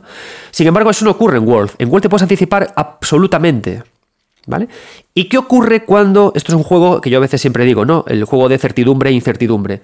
Vale, si te informo mucho de esto, cuanto más te informe de esto, más desinformación te doy por otro lado, ¿no? Y equilibro una balanza en plan, Dios mío, ¿cuánto creo que sé? Ah, no, no sé tanto, ¿no? Hay que pensar que lo lúdico en el videojuego también va por aquí, por, este, por esta vertiente. Entonces, ¿qué ocurre? Te explico el mundo que vas a recorrer. Vas a ir de aquí hasta aquí. Pero eso me sirve para ocultarte muchas cosas. Y eso tiene que ser las aventuras, ¿no? Cuando la comunidad del anillo se embarcan en su aventura, saben a dónde tienen que llegar. Pero no saben todos los desvíos que tienen que tomar. La idea del desvío, me voy, ¿no? Y hay una cosa que es fantástica, de nuevo empezar en el hogar, como ocurre en Wolf, pero que no tengas que ir a donde querés, sino que tienes que tomar un desvío hacia la izquierda, hacia atrás. Y es lo que tenemos que hacer en Wolf. Cuando empezamos a jugar, nos desviamos hacia un lado y tenemos que irnos al primer Palacio de los Switch para pulsarlo y modificar el mundo. Otra idea de las aventuras, modificar el mundo a mi alrededor. Frodo modifica el mundo en su entorno, cambia a las personas que conoces, una persona que inspira, es una persona que hace que cambien a los reinos, ¿no? Cambiar el mundo es otra idea fundamental de las aventuras. Hablamos mucho de que eh, el, héroe tiene que aprender de un maestro, pero lo que se habla menos es que el héroe tiene que ser un maestro de otros. Porque eso es lo que hace el héroe. El héroe no gana porque mata al dragón. El héroe gana porque cambia el mundo influyendo a los demás. Cambia la forma de pensar de los elfos, cambia la forma de pensar de los enanos y hasta consigue Frodo que enanos y elfos se lleven bien gracias a su, a su idea. Con Mario ocurre lo mismo. Con lo cual en World damos marcha atrás y cambiamos el mundo pulsando el switch y luego regresamos y avanzamos. Y ocurre otra cosa fantástica en World, un momento que para mí es épico, ¿no? ¿Qué ocurre también en las aventuras? Que hacemos amigos. ¿Qué momento tan bonito?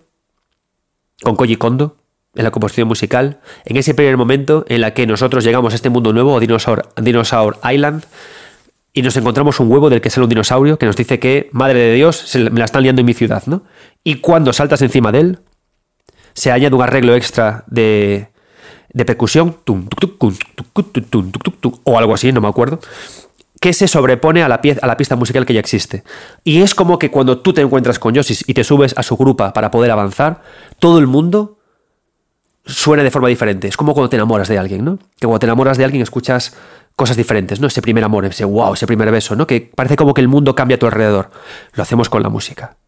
Amigos que vemos, la anticipación, sé muchas cosas, pero a la vez otras las desconozco, y sabemos que estamos ante un viaje alucinante. Y Super Mario World juega mucho con estas ideas, con la idea de cómo cambias el mundo. Super Mario World cambias el mundo continuamente. Y, hace algo también muy guay que también está en Mario Wonder, que me encantó encontrarlo.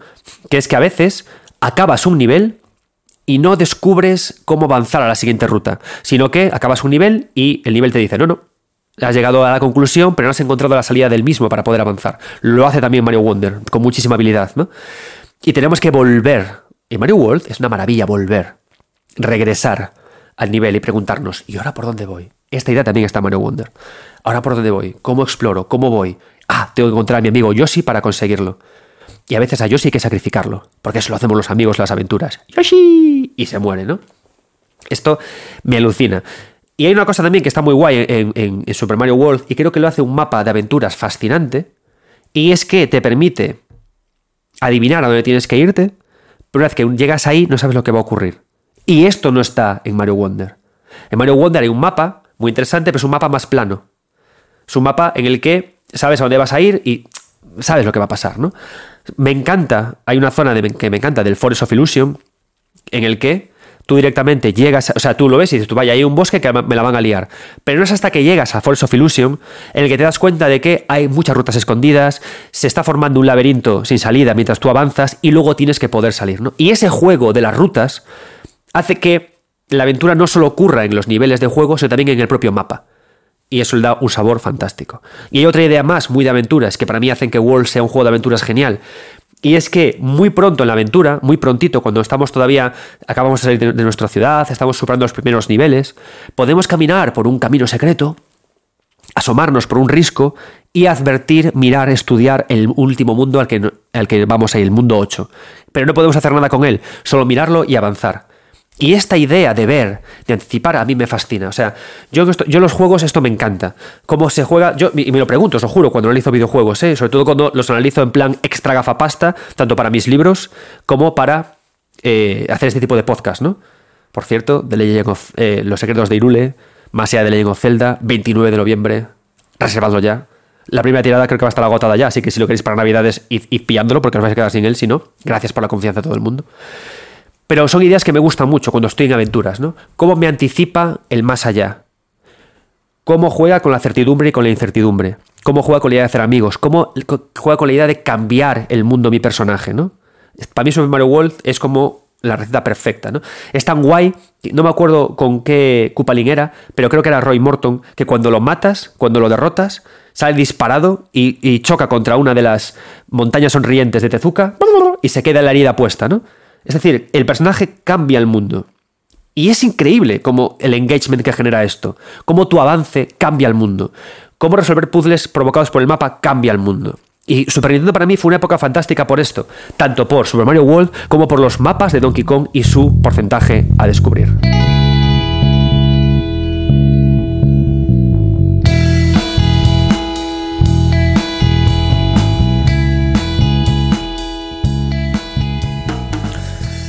Continuamos hablando de este género de las aventuras de Mario y también cogiendo cosas que se fueron a Wonder. Y ahora me gustaría dar un salto de Super Mario World directamente a Super Mario 64.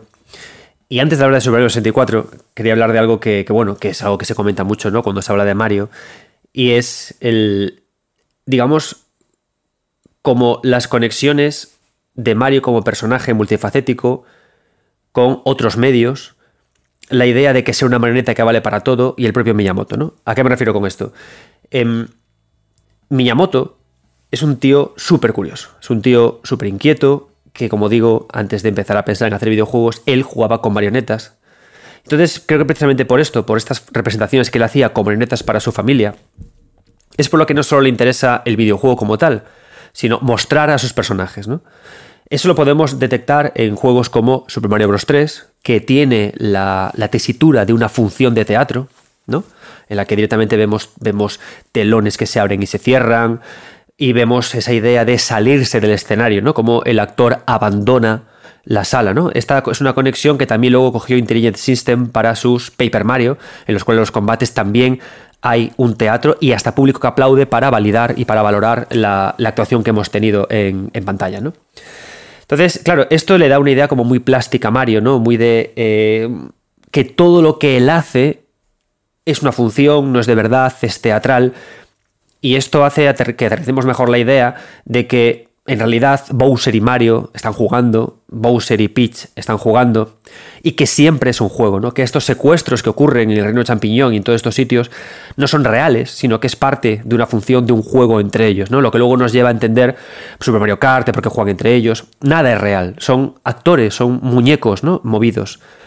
Esta idea también está, por supuesto, en Super Mario 64, ¿no? Si, si en Super Mario Bros. 3 eh, todo era una aventura que transcurría en un teatro, Super Mario 64 es una aventura que transcurre en el cine. ¿no? Tenemos a un Lucky que está con una cámara y que en todo momento capta todo lo que está ocurriendo, ¿no? Y que eso lo vemos nosotros como espectadores de una película.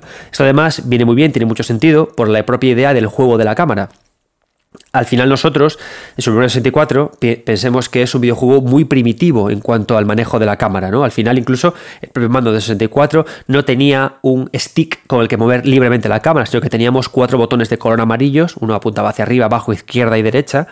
Nosotros desplazábamos el plano, en realidad, no movíamos la cámara, desplazábamos el plano hacia un lado y hacia otro. Es decir, pedía, dábamos una orden a un apuntador de cámara para que nos grabara, ¿no? Es decir, nosotros éramos a la vez jugadores, pero también éramos directores de la escena. Y con eso controlábamos la cámara. Es decir, si Super Mario Bros. es una aventura en teatro, Super Mario 64 es una aventura en cine. Y esto nos lleva a Super Mario Wonder. Super Mario Wonder es un concierto. Es un concierto. ¿Por qué vemos esto? Si llegamos a los últimos niveles de Super Mario Wonder, veremos lo que ocurre con Bowser y cómo se enfatiza la idea de un concierto de hard rock, ¿no? Que es una idea que también viene de la película de Super Mario. Pero no solamente eso, todas las acciones que ocurre en Mario Wonder son musicales. Como salta, como corre. En Super Mario Wonder ocurre una cosa muy graciosa, que es que si saltamos y hacemos el culetazo, que es pulsar abajo en pleno salto, Mario hará, se hará un arreglo musical en todas partes hay música, en todas partes hay música, hasta las flores hablan, todo canta, ¿no? Y en este sentido lo vemos todo como un concierto. Y es simpático esto porque ocurre una conexión entre un, concierto y un teatro, que es la representación en dos dimensiones de lo que estamos viendo en todo momento. Lo vemos en forma plana, hacia adelante, ¿no? Y en este caso lo que hace Mario en Wonder es ser un artista musical y todos los saltos y todo lo que hacemos es ser, ser músicos, ¿no? Entonces está muy guay como eh, ya no únicamente es que Mario evolucione como aventuras, sino que el Nintendo piense cómo se muestran las aventuras a la gente que ve, a la gente que mira, y cómo recurre a estos medios tan diferentes para mostrárnoslas. Pero antes de avanzar por los mundos de Mario 64, vamos a dar paso a Jesús Bella, redactor en 3D Juegos, que nos va a hablar sobre explorar y sobre las nuevas experiencias que Super Mario 64 nos ofrece. Adelante, Bella, gracias por aceptar la invitación de este programa.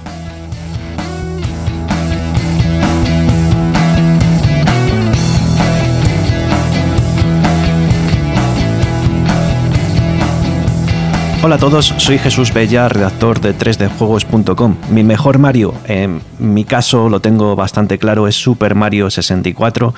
Es un título que yo recuerdo que por aquel entonces tendría a lo mejor unos 13 años o algo así. Yo lo llevaba siguiendo desde hace meses y cuando lo vi en una de esas cintas VHS, que es que ya tengo mis años, em, en una de las revistas impresas que, venía, eh, yo flipé. Eh, no había visto nada igual en el mundo del videojuego. Yo venía de jugar a títulos de Super Nintendo, siempre en dos dimensiones. Había algún intento de hacer modelados 3D en algún juego, pero esto era completamente revolucionario. Y cuando lo vi dije, eh, tengo que jugarlo. Y la forma de jugarlo era adquirir la Nintendo 64, porque era un título de lanzamiento, Super Mario 64. Eh, yo fue uno de los títulos que más disfruté por aquel entonces, recuerdo, y de los que más me impactaron, pero por varias cuestiones. Eh, la exploración de, movimiento en 3D era algo que no se había hecho con la suficiente profundidad y en este caso Nintendo estableció no solo las bases de sus propios videojuegos de Super Mario que vendrían después con Super Mario eh, Galaxy, Sunshine y después Odyssey, sino que además eh, supone una Biblia del diseño 3D para muchos desarrolladores y el legado de este juego es inmenso. Y no solo por el control, que en este caso sacaba partido de también ese nuevo controlador con stick analógico que tenía Nintendo 64, sino también por un sistema de objetivos que yo creo que era bastante original por aquel entonces y que te proponía dentro del mismo escenario conseguir distintas estrellas y cada una de esas estrellas era como una misión que te llevaba por distintos sitios del mismo escenario, del mismo decorado, eh, lo cual era un ejercicio, eh, digamos, de aprovechamiento de los recursos, pero al mismo tiempo era absolutamente genial, porque cada estrella, como digo, era una nueva experiencia. En un momento, pues te podían poner luchando contra un jefe, en otra situación, a lo mejor en una carrera eh, por una pendiente deslizante, eh, muchas situaciones, que suponían además una aventura. Esto ya no era solamente un juego de plataformas, que también, sino que tenía más el aspecto de una aventura, ¿no? Era mm, algo también muy novedoso dentro de la, de la saga Mario. Rompía con muchas convenciones que tenía en ese momento esta saga y establecía, como digo, el punto de entrada en un mundo 3D, en un escenario de desarrollo 3D que además en ese momento contó con el avance tecnológico de Nintendo 64, que era una de las máquinas más potentes por aquel entonces, eh, gracias a ese convenio, a esa colaboración que tenía con Silicon Graphics y que permitió, eh, digamos, este salto. Eh, para mí fue un antes y un después, fue un título que me marcó muchísimo, que, y, por eso para mí es el mejor Mario, porque mm, ningún otro título dentro de la saga eh, me llamó tantísimo la atención.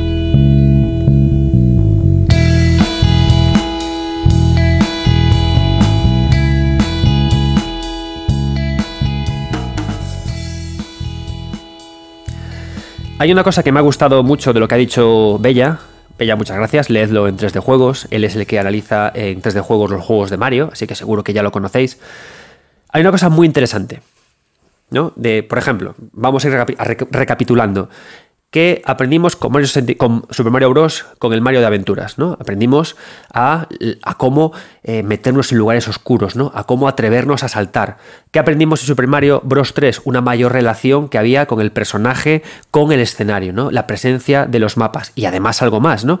Que ese salto que aprendimos en Super Mario Bros. se convirtió en un vuelo Super Mario Bros. 3, lo que nos obligó a llevar el marcador de vidas y de puntos a la parte de abajo de la pantalla en lugar a la, a la superior, ¿no? ¿Qué aprendimos en Super Mario Bros? Eh, en, el, Super Mario Bros. USA, ¿no? En el Super Mario Bros. Doki Doki Panic. Aprendimos geometrías de escenarios, que los distintos personajes tenían distintas habilidades, ¿no? ¿Y qué aprendemos en Super Mario 64? Super Mario 64 tiene una cosa muy simpática y es que es una aventura en tres dimensiones, ¿no? Mirad qué guay. Tenemos la idea del mundo 1-1 de Mario, esta idea de un mundo en el que aprender, ¿no? E incluso ese primer trozo del, del mundo 1-1 en el cual no había nada, ¿no? O sea, era un espacio para que, para que corriera Mario. Eso es justamente la parte del jardín del, castillo. Sobre el 64 empieza, salimos de una tubería, llegamos a. tenemos delante en nuestro. El castillo de Peach y estamos. Nosotros jugueteamos primero en un, en un jardín. Hay conejos en este jardín porque eh, lo usaba Miyamoto para testear estas cámaras las que estaba hablando antes, ¿no? Eh, Mario perseguía a este conejo en testeos que hacían y de esa forma podía regular mejor estas cámaras que manejábamos con la Kitu. Pero ¿qué aprendemos además de esto? Para empezar hay que aprender una cosa que es interesante, ¿no? Es decir, hay que entender una cosa que es, que es importante. Pasamos con Mario 64 de un juego 2D a 3D. Entonces, ¿qué pasa? Que a la hora del diseño hay que ver cómo se trasladan ideas del 2D al, al 3D. Una de esas ideas es el scroll, ¿no? El scroll se pierde. Los límites que tenemos en las pantallas, tanto a la derecha como a la izquierda, ya no están ahí. Pero igualmente tenemos que marcar límites de alguna manera. ¿Por qué? Porque el jugador, de nuevo, tiene que estar en este juego de certidumbre e incertidumbre. Cuando juegas en un juego en 2D, tienes la certeza de ver todo lo que tienes a tu alrededor, pero no lo que tienes más allá. ¿Cómo esto se lleva al 3D? Con puertas. ¿Qué es lo que no vemos más allá? Lo que está en el interior del castillo cuando estamos en este jardín. Primero probamos cosas pi, pi, pi, y avanzamos. ¿Cómo hacemos para avanzar en Mario Bros? Simplemente caminamos hacia adelante y el scroll nos muestra lo siguiente. ¿Cómo avanzamos en un juego en tres dimensiones? Abrimos la puerta del castillo y vemos lo siguiente. ¿Y cómo avanzamos hacia lo siguiente? Nos metemos en el interior de un cuadro. Y de esa forma es como se traslada la idea del scroll, de lo que veo o no veo, a la idea del 3D. Bien, pero ¿qué ocurre? Una vez que entramos en uno de estos cuadros que nos transportan a uno de los mundos de Super Mario Bros., de Super Mario 64, perdón, ocurre lo que decía Bella, ¿no? Que cada estrella es una nueva experiencia. Porque claro, la idea es que hay que plantear que tienen que ocurrir muchas cosas diferentes en un entorno concreto. Y aquí entra la idea que hablábamos antes de la idea de la aventura de cambiar el mundo. A medida que nos adentramos en un cuadro, que nos damos cuenta de que los cuadros son también formas de ver una aventura, como es el cine, el teatro, los conciertos, cada vez que entramos, Mario cambia ese mundo un poco. Entra, acaba en primer lugar, por ejemplo, el mundo 1-1, ¿no? Acaba con el malo que está eh, encima de la, de, la, de la, muralla, y eso, de la torre, o sea, de encima de la montaña original. Y eso hace que cambie el mundo, ¿no? Entonces, ¿qué hace Mario? Cambia y cambia y cambia y cambia el mundo a medida que vuelve a entrar en el cuadro que le lleva a otro mundo, ¿no? Y la idea que tiene el juego es ofrecer una experiencia nueva tras cada uno de los cambios, ¿no? Entonces, ¿qué, qué ocurre? Al final se crea una pequeña historieta en cada uno de los mundos, ¿no? De cada vez que Mario va entrando en, lo, en los cuadros y va cambiando cosas. ¿Y qué pasa? Nos sacan cada vez de eso para volver a tener que enfrentarnos a la, al no saber de volver a meternos dentro, ¿no? Todo el tiempo esa certidumbre e incertidumbre. Y lo bueno es que es siempre una nueva experiencia. Esta idea hacía que fuera fascinante volver a meterse en estos cuadros, porque no sabíamos lo que nos iba a pasar. Es muy guay, ¿no? La idea de volver a ir a un sitio que hemos cambiado, a ver cómo ha cambiado, a ver qué hay que hacer ahora, a ver qué nuevos secretos nos encontramos, a ver qué nuevos lugares tenemos que ir ahora, a ver qué nuevas experiencias, ¿no? Y esto, curiosamente, esta idea es la misma que está en Super Mario Wonder con las, con las flores. Nosotros cuando estamos en Super Mario Wonder corriendo, corriendo por un nivel que entendemos como canónico, ¿no? Pues corremos por un mundito que una vez es una selva, otra vez es un bosque, otra vez es un desierto, vale. Pero encontramos a veces lo que son las flores, estas flores de fliparse, las flores Wonder, ¿no? Y cuando las tocamos las encontramos, ¿qué ocurre? Que cambia todo nuestro alrededor y se produce una sorpresa.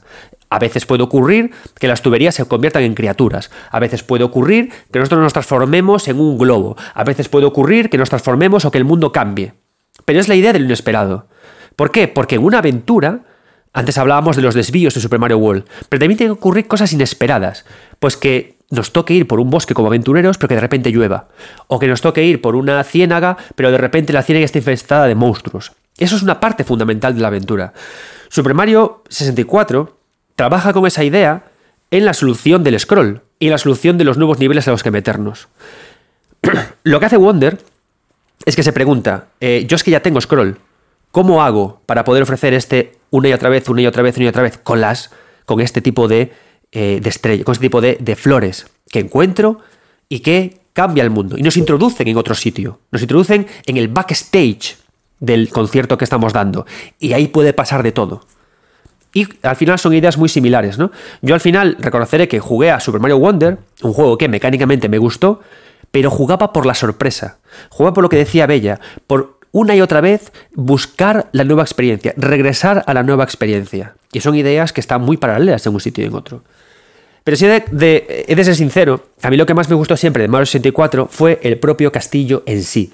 ¿Por qué? Porque a mí me parece brillante este castillo, como me parece brillante el mapa de Super Mario World. Lo pongo a los dos al mismo nivel. Porque lo que ofrecían los dos, cada uno de formas diferentes, era justamente esta idea de certidumbre y de incertidumbre. Tú cuando llegabas al castillo de. al castillo, tú podías recorrerlo por fuera. Podías tener la certeza de cómo era toda su geometría. Entera, lo veías, ¿no? Como se ve el mapa de Super Mario World, lo ves entero. Pero están ocultos sus cositas interiores. Tú no veías en Super Mario World lo que ocurría dentro de Forest of Illusion. Tenías que ir. Y aquí ocurre lo mismo, ¿no? Entonces, claro, ¿sabéis? Era increíble esto, ¿sabes? Tú llegabas a una zona, que era la zona de descanso, la zona de entrenamiento, el jardín, pero podías recorrer y ver el castillo. Ostras, esto es así, esto es ¿qué habrá dentro, no? El contrafuerte, no sé qué y tal. Y luego entrabas, y poco a poco ibas conociendo cosas. Y la gracia de todo es que cuando acabas de recorrer Mario 64 y acabas de conseguir las estrellas, empiezas a tener opciones para poder meterte eh, por los canales en los que había agua y ahora ya no está, llegar a la, cima de todo del castillo, es decir, como redomar, redominar, superdominar y superdomar el propio mapa que al principio era desconocido para ti. Esta idea es fantástica en una aventura. Es genial. Eh, veo un mapa. Es que el mapa es un personaje fundamental para mí en un videojuego. Y hay todavía tanto por hacer. No hay tantos mapas buenos a día de hoy de este estilo, ¿no? Pero en Mario World y en 64 funcionan igual los mapas. Veo un mapa. Jolín, qué misterios, ¿no? Y, cuando, y poco a poco voy recorriéndolo, voy cambiando el mundo, lo voy haciendo mío, que es una idea muy guapa esta, ¿no? Avatarizo el mapa a mi, a mi placer. Y hago lo mismo en el de 64 que en el de Wolf. Y a medida que lo tengo todo dominado, y ya es mío, y pienso que no hay más misterios, los hay. El de domar totalmente el mapa. Y que se hace de formas diferentes en un lugar y en el otro, ¿no? Pero está ese, ese, ese, antes de irme del todo, te voy a acabar de domar o acabar de encontrar todos tus secretos, ¿no? Como para que se demuestre que eso, que el mapa es un propio nivel más. Y que puedo domarte hasta la extremoción. Y que puedo divertirme muchísimo con todas estas cosas, ¿no? Y funciona guay. Y por eso son a mapas que me gustan mucho, porque dan mucho juego, dan mucho misterio. Y esto es algo que eché de menos en Wonder.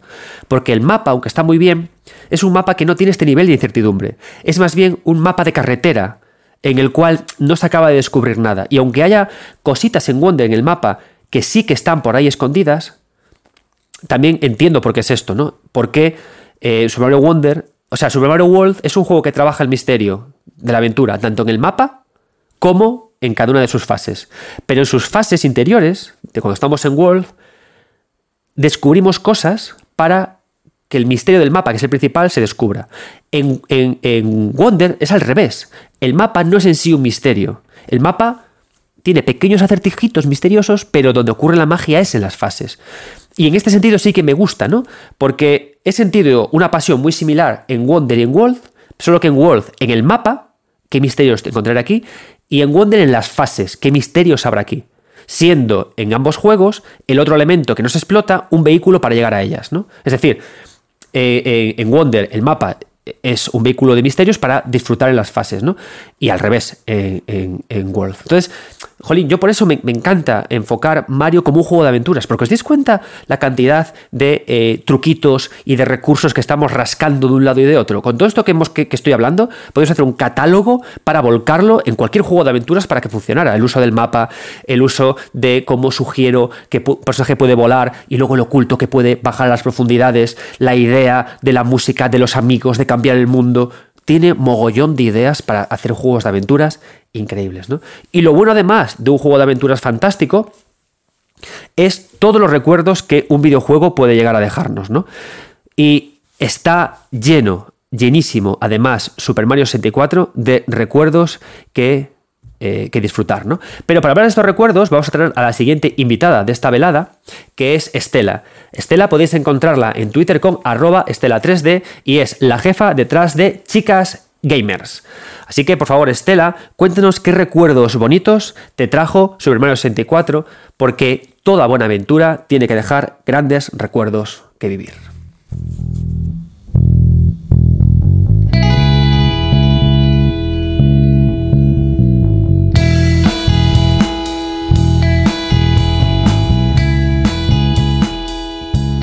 Buenas, ¿qué tal? Me llamo Estela y soy de chicasgamers.com y nada, pues un placer estar en el podcast, así que gracias por invitarme.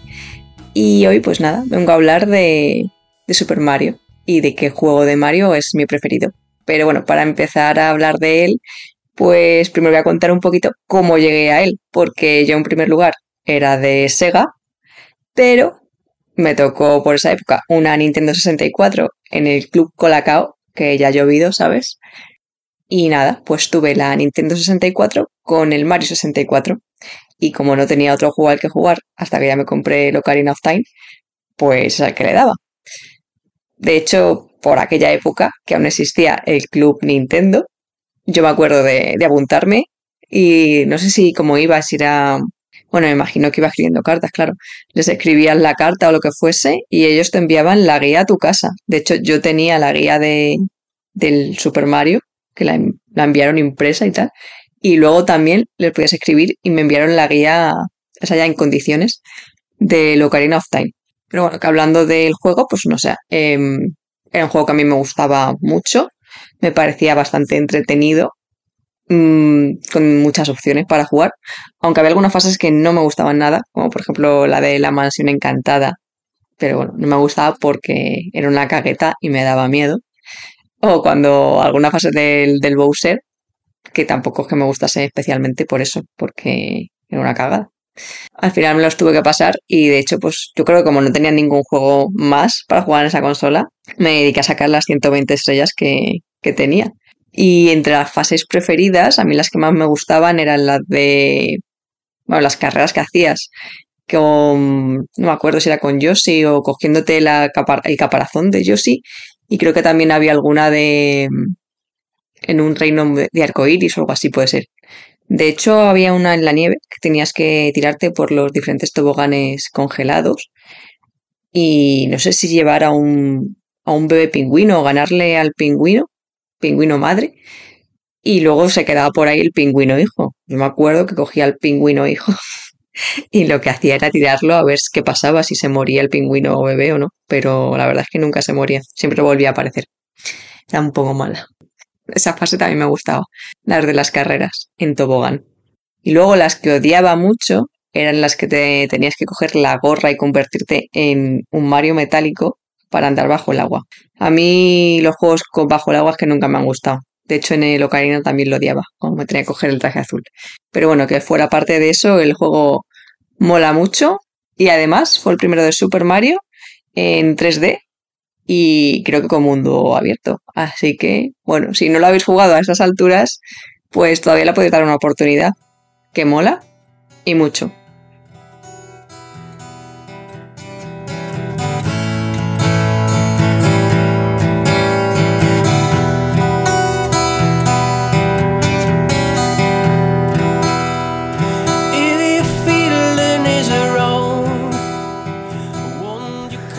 Muchas gracias, Estela. Estela, en los recuerdos que, comentó, plantea justamente otro de, las necesidades básicas de una aventura. Una aventura tiene que dejar recuerdos. O sea, tienes que forzar la aparición de recuerdos, de momentos vívidos que, que rememores, ¿no? Creo que un juego arcade de plataformas, que ya veis que estamos intentando hacer esta diferenciación también de plataformas y aventuras, un juego puro de plataformas, más que recuerdos de momentos guays, te deja más bien sensaciones de wow, ¿cómo he pasado esa fase? No recuerdo ni un instante de, los levels de Super Mario Bros. 2 japonés, más que la emoción de surcar a toda velocidad y a toda pastilla algo que estaba aprendiendo, pero no recuerdo momentos concretos. Sin embargo, sí que se recuerdan de Mario 64, sí que se recuerdan de Wolf, sí que se recuerdan de Super Mario Bros. 3, porque está pensado todo para justamente que disfrutes, ¿no? Y para eso es por lo que hablaba de que Mario Bros. 3, en un momento del juego, te impedía correr y te frenaba la cámara, porque la aventura te obliga a frenar la cámara para que mires, porque así es como se construyen momentos que no puedes olvidar, ¿no? Y de Mario 64 está todo repleto de buenos momentos. Aún recuerdo escuchar el otro día el podcast de Nintendatos, y el compañero Nacho ¿no? comentaba que él recuerda el momento en el que se sumergió en, una de las fases de agua de Mario 64 y se asustó por la enorme morena que había, ¿no? que pasó tiempo asustado por cómo la morena iba por él ¿no? y él, era muy pequeño. Esos son momentos imborrables que tiene que tener también todo juego de aventuras. Y son estos intangibles ¿no? que Mario construye muy bien, tanto con scroll o sin scroll. Bien, avanzamos hay muchos juegos de Mario, pero quiero dejar este podcast en, eh, en Galaxy. Quiero dejar este podcast en Galaxy. Luego, por supuesto, vendrán otros muchos juegos. Antes vino también Mario, Sunshine. Luego vendrá también Galaxy, Galaxy 2, Super Mario 3D. Pero me gustaría avanzar hasta, hasta Galaxy. No quiero para, para nada desmerecer Sunshine. Pero Creo que en cuanto a la aventura, Sunshine lo que sí que puede ofrecernos, podríamos hablar de, de, Delfino, ¿no? de la propia ciudad central que tiene y de cómo vamos avanzando. También podríamos hablar de Koizumi. Pero yo honestamente creo que eh, en este viaje que estoy haciendo, en, este, en esta cosa que estamos haciendo, creo que eh, Sunshine es un experimento. Es una, yo todavía no le tengo cogido la mano a Sunshine, lo de reconocer. No digo que sea un juego malo o un juego bueno, pero no le tengo cogido el punto. No le tengo cogido el punto. Porque la cosa de Sunshine es que tenemos aquí a un Koizumi, a un Yoshaki Koizumi, que tiene ganas de contar de forma textual una historia. ¿no? Tenemos una, una construcción mecánica de Mario que quiere irse más allá de, su salto y le da un artefacto pensado para disparar, pensado para flotar, y le da un mundo de idas y regresos. Entonces es un Mario que yo, honestamente, en mi cabeza, cuando pienso en estudiar Mario, me cuesta mucho encajarlo, ¿no? Por ejemplo, Super Mario Bros. de los levels. Es un juego que yo encajo bien, ¿no? Como os he contado. Porque os digo, yo siempre tengo esta obsesión de buscar tonos y temas, ¿no? Entonces, cuando hablo de Mario y hablo de los Devils, sé, entiendo en mi cabeza cómo funciona, ¿no? Mario, eh, Miyamoto estaba en el camino de los saltos, pero apareció el mundo aventurero y dijo, ostras, voy por aquí porque la cosa va bien, ¿no? También quizás ese es el motivo por el cual, después de 64, Miyamoto como que dio dos pasos hacia atrás y dejó otras personas, ¿no? Como si con 64 yo lo hubiera conseguido todo. Pero sin embargo, Sunshine es otra cosa. Es es una rótula extraña, es porque, porque nunca más se, ha, hecho cosas por ahí, ¿no? Sí que es cierto que Sunshine podemos apuntar ideas que fueron a Splatoon, apuntar ideas que lo conectan con Luigi's Mansion, apuntar ideas que... Pero es un juego muy, muy digamos, em, estanco, es un juego muy hermético en sí mismo. O sea, es complicado para mí, por lo menos, también tengo mis limitaciones. Sí que es cierto que conecta con cosas de, 3D World, en esos mundos que tiene, pero es un juego como más estanco, ¿no? Interesante, pero extraño y que me, cuesta conectar en, esta, en este discurso que os estoy dando de sacarle puntos aventureros a Mario, ¿no? Por eso lo vamos a dejar en un cajón y vamos a saltar a Galaxy por una cuestión que a mí me interesa mucho de Galaxy, ¿no? Que, es, que son dos ideas que, de hecho, no las voy a introducir yo, sino que las va, os va a comentarlas el último invitado de esta velada, ¿no? Entonces, el último invitado de, esta velada os va a hablar justamente de nos va, a introducir cómo funciona Super Mario, bueno, Super Mario Galaxy y luego avanzaré yo. Y no es otra persona que Ibai Macho, que podéis encontrarlo como eh, arroba Ibai M3D. Es cofundador de Pentagonal Devs y eh, ha sacado recientemente su videojuego Sisgi The Power of the Eclipse. me va a hablar de cómo eh, Galaxy le, le, gustó y cómo le influyó él para sus trabajos. Muchas gracias por unirte a este aquelarre mariano.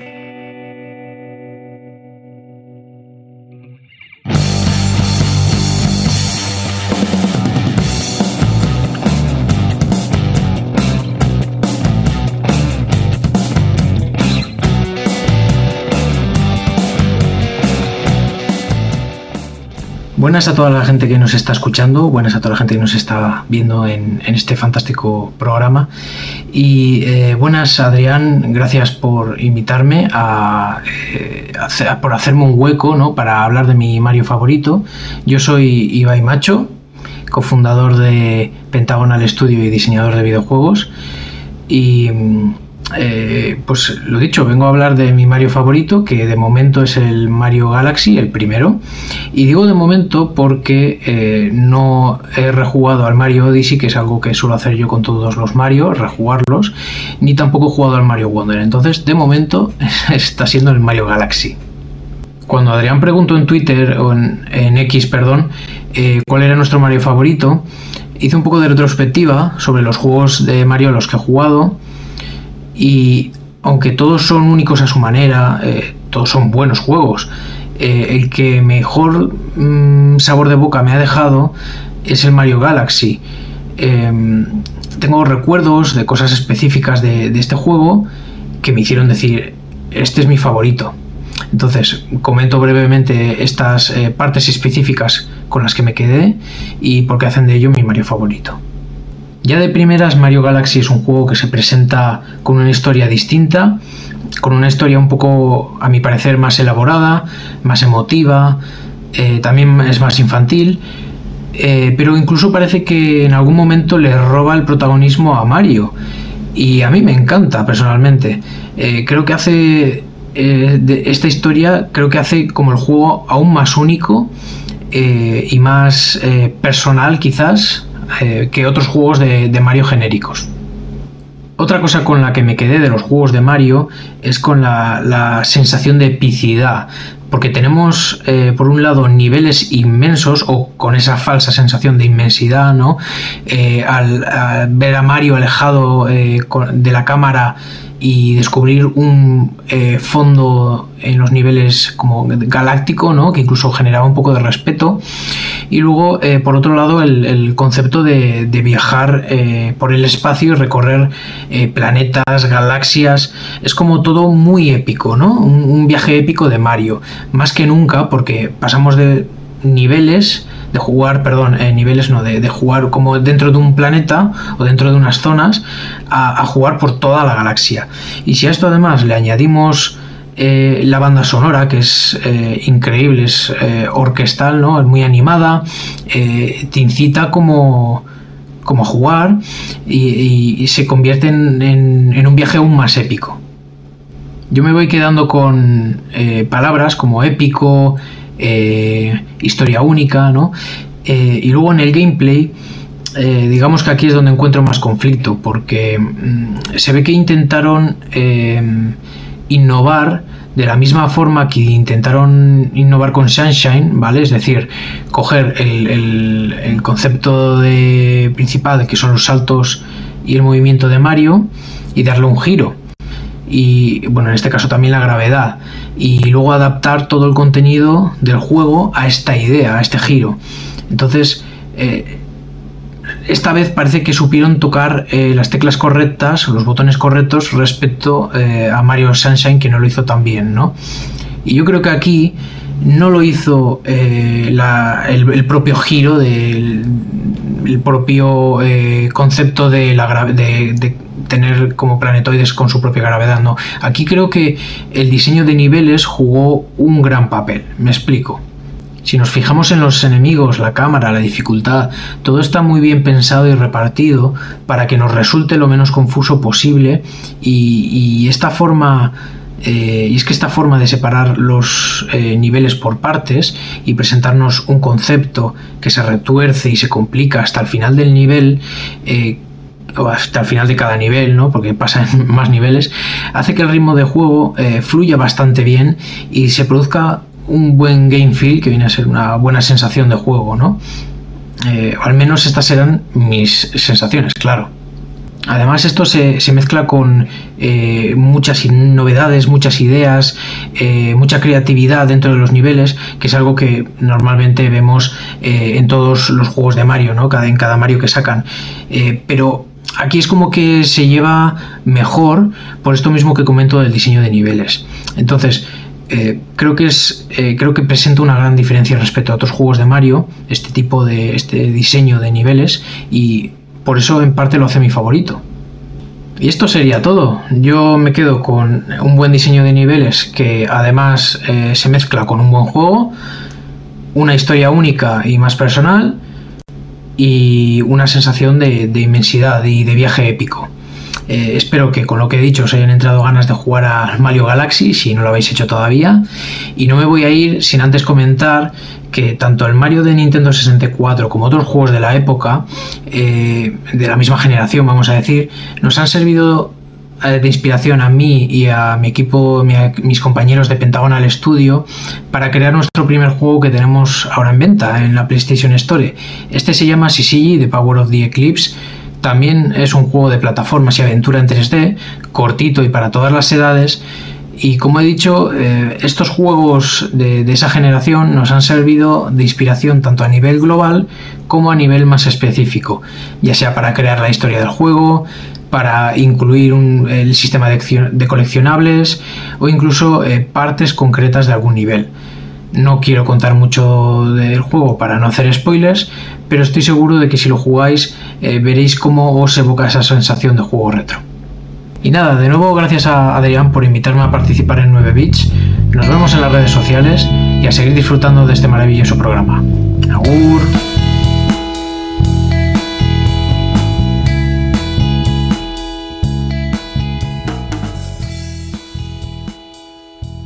Muchas gracias, Ibai. Hay una cosa que a mí me gusta mucho de, este juego, de Galaxy que comentaba también el, invitado de esta velada, que es la idea de la falsa vastedad, ¿no? Esa idea de que parece un mundo gigantesco, pero luego es muy pequeño. Creo que esa también es una idea muy de aventuras. Es una idea muy de aventuras, ¿no? Y que la tenemos en todos los juegos que hemos mencionado. Wolf en todo momento te da idea de ser un mundo inmenso, ¿verdad? 64 lo mismo, este castillo, ¿dónde me va a llevar? Pero a la vez tengo estas ideas controladas, ¿no? Mario Bros 3 igual, muchos mapas conectados, secretos. Y, Galaxy lo hace de una forma muy joyful, muy divertida además, porque recorremos la galaxia, el espacio. Y Galaxy tiene una cosa que a mí me fascina y creo que lo hace muy diferencial de otros Marios, más allá ¿no? de la idea de estos mundos circulares que fueron super influyeron mucho en otros, otros videojuegos, eh, es un juego muy festivo. Es un juego muy de el mundo es mío, la galaxia es mía, voy a saltar por todas partes. Es un placer Galaxy por eso, ¿no? Es de Yahoo! Y, es una fusión muy buena entre plataforma y aventura, porque el salto que hay en Galaxy es un salto que no es especialmente preciso. Ya en Galaxy 2 la cosa se pone más ruda, ¿no? Pero es un salto que, sea, es un salto que está muy fusionado con el disfrute del escenario. Tanto es así que el propio mundo circular, los propios pequeños mundos circulares que recorremos, es decir, nos permite, si os dais cuenta, nos permite recorrer, aventurarnos al 100% en un espacio en el que estamos. Eso en 2D no lo tenemos, porque en 2D vamos como línea recta en un, mundo, ¿no? Pero aquí nos da la sensación de que cada pequeño mundo es nuestro. Entonces me parece una fusión muy interesante entre salto y, mundo, ¿no? Y claro, nos lanzan todo el tiempo de un lado al otro, ¿no? Y nos da una sensación como de aventuras y de, y de esta falsa vastedad que lo consiguen. Pero mi Galaxy, si por algo me gusta, es una idea que yo repito mucho, que es la idea del hogar. Tengo que hacer otro especial de 9 bits sobre hogares rotos, hogares sanos o hogares, ¿no? Creo que ya hice alguno parecido, no me acuerdo, soy señor mayor, me olvido de las cosas, pero Estela, la princesa, ¿no? O sea, como al final, yo, una de mis obsesiones, bueno, yo que sepáis que tengo el libro este de sobre Mario Fontanero Leyenda, que abarca hasta 64, pero os, he de reconocer que tengo el borrador del que nunca salió, que sería la segunda parte de esta, y ahí tengo un capítulo sobre Mario Galaxy, ¿no? Diréis, ¿y por qué no sacan la segunda parte? Niños, la gente no quiere leer sobre Mario. Ni Dios compra libros de Mario. No sé si vendí muy poquitos libros, no merece la pena.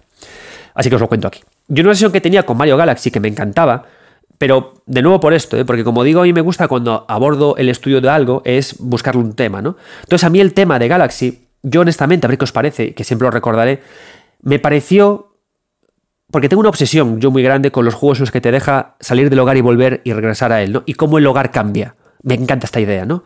Tú eres un héroe, te vas y vuelves. Y cuando vuelves el lugar ha cambiado por algo, ¿no? Por ejemplo, en Demon Souls hay nuevas, nuevas personas que están... Em, en el nexo y algunas de ellas son más cabronas que otras, ¿no? Y vas y vuelves y pasan cosas, ¿no? Eso ocurría también en Galaxy, ¿no? Nos íbamos y volvíamos, nos íbamos y volvíamos, y había más, Estela tenía más, más estrellitas de esta, más lumens, había más zonas desbloqueadas, y a mí siempre me daba la idea me, sugería la idea de que, de que, Mario en Galaxy era un salaryman, era una persona que se iba a trabajar, a vivir aventuras y que cuando regresaba estaba ahí su pareja con una serie de hijos, ¿no? con una serie de felicidades de la familia, porque cuando regresábamos a, la zona central de Galaxy estaba esta idea de confort, no nos parecía muy confortable el, el hogar de Galaxy, me parecía como muy hogareño, ¿no? Estela contando historias, la luz de los hijos que tenía, me parece un juego como muy de familia, ¿no? Como muy de... Incluso yo, en estos sentidos, yo ya, claro, me, iba más allá y decía, porque al final, os comentaba en este podcast que a mí me parece muy agradable la idea de los creadores inconscientes, ¿no? Que les preguntas cómo crearon algo y que te dicen, no lo sé, pues eh, me salió así, ¿no? Porque creo, pero porque creo que eh, estas inconsciencias en nuestro corazón, ¿no? Que al final la inconsciencia del creador es lo que nos separa de las IAS, esta inconsciencia del creador se, se, filtra, ¿no? Se, se, va a lo que está creando, al juego que está creando. Y no sé explicar por qué, pero ya está. Entonces yo jugaba esto y me imaginaba, claro, a unos desarrolladores, unos diseñadores que no paraban de trabajar como locos, pero que la paz la encontraban al final en el hogar, cuando volvían con sus parejas, con sus hijos, pero que igualmente sabían que tenían que trabajar, irse de aventuras, porque gracias a hacerlo hacían de su casa un lugar mejor, ¿no? Alguna forma como de decir, lo, hago por vosotros, me gusta lo que hago, pero estar aquí me gusta mucho más. Entonces yo me imaginaba de esa forma, ¿no? La aventura quizás de la persona mayor, porque si nos damos cuenta, cuando estamos hablando de Wolf, hablamos de Bros 3, son al final unas aventuras como muy adolescentes, ¿no? Muy de las de Frodo, muy de las de no regresar al hogar, me, voy a la aventura. Como cuando vives en un pequeño pueblo y dices, me voy a Madrid a trabajar, ¿no? Y no voy a volver. Pero ya cuando empezamos con las aventuras de, GameCube, con la Isla Delfino, mira, aquí lo puedo encajar. Cuando empezamos con las aventuras de Sunshine, cuando empezamos con las aventuras de Mario 64, con las aventuras de... Ya hay un hogar al que volvemos, ¿no? Siempre después de cada. En Mario 64, cuando vamos a un cuadro y lo superamos, volvemos al castillo, volvemos al hogar, donde está nuestra pareja. Cuando. Porque al final, ¿qué es un hogar más que allí donde vives con la persona que amas, ¿no? Eso es un hogar al final. Si no, son paredes acumuladas con un techo que, que, bueno, que se apoyan ellas. Eh, en, en GameCube igual, ¿no? Volvemos a Delfino, donde está nuestra familia, la gente que queremos cuidar, y todo el tiempo, ¿no? Y entonces, claro, me hace gracia que justamente llegue esta idea cuando el estudio, el equipo, Miyamoto y compañía ya son más mayores. Yo me imagino que habrá hijos y habrá otra forma de pensar en la vida, ¿no? Entonces me gusta pensar en esta evolución, de cómo al final Mario acaba en el hogar, acaba en el hogar, ¿no? ¿Y qué pasa? Que cuando al final eh, empieza a ceder el testigo Miyamoto o, o empiezan a trabajar otras personas, es como que ya volvemos a, New Super Mario Bros. U, a donde nos vamos lejos, y también cuando jugamos en Wonder, en el que todo es una locura y todo es una fantasía. Pero de Galaxy me gusta esta idea, ¿no? La idea de regresar. E incluso como la música, cuando regresamos a nuestro hogar, son como nanas. Y también aquí hay algo también un poco eh, triste, ¿no? Del desarrollo, del crunch, que siempre que Mario regresa, por supuesto, a un hogar que es espacial, es de noche, se escucha una nana y los hijos están durmiendo. Y a mí esta idea, como os digo, no se me ocurrió ahora, sino se me había ocurrido ya hace tiempo, cuando estaba con la segunda parte del libro de sobre Mario, me, venía, me vino a la cabeza porque eh, yo ahora fui un entusiasta de, leer también los blogs de, sobre Hideo Kojima, y cuando estaba escribiendo sobre Metal Gear Solid 3, Hideo Kojima escribía en su blog sobre cómo iba el desarrollo, él decía que le fastidiaba mucho que cuando regresaba de las maratonianas jornadas de desarrollo, su hijo siempre estaba durmiendo. Entonces, Galaxy me, recuerda a las aventuras de alguien mayor que cuando regresa a su casa, todo el mundo está ya durmiendo, que no puede disfrutar del todo de su hogar, pero como que se convence Mario de que puede disfrutar yendo y viniendo todo el tiempo de aventuras. Y es una idea que siempre me ha acompañado con Galaxy y que ha hecho que siempre me pareciera un juego muy especial.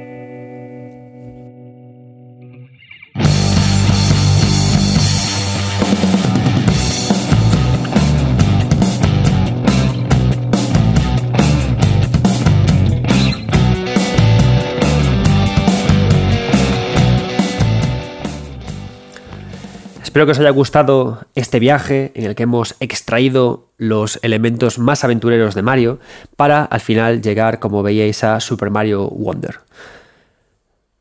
Super Mario Wonder es un videojuego que me parece muy chulo, muy interesante, por esta idea de aventura que presenta. Como habéis visto, cada juego de Mario, una vez que Kensuke Tanabe pasó por las manos de Miyamoto, por las manos de él, presentó aventuras de tipo muy diferente, ¿no? con claves muy distintas.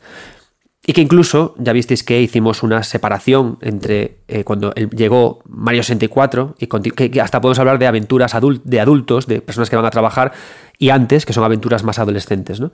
Entonces a mí en este enfoque Wonder me gusta mucho, porque me parece honestamente un nuevo comienzo, un nuevo Mario adolescente, un Mario que me sabe mucho sobre Mario Bros, mucho a, a este momento más desenfadado del personaje, en el que corremos sin regresar a un hogar, de que corremos de forma libre, ¿no?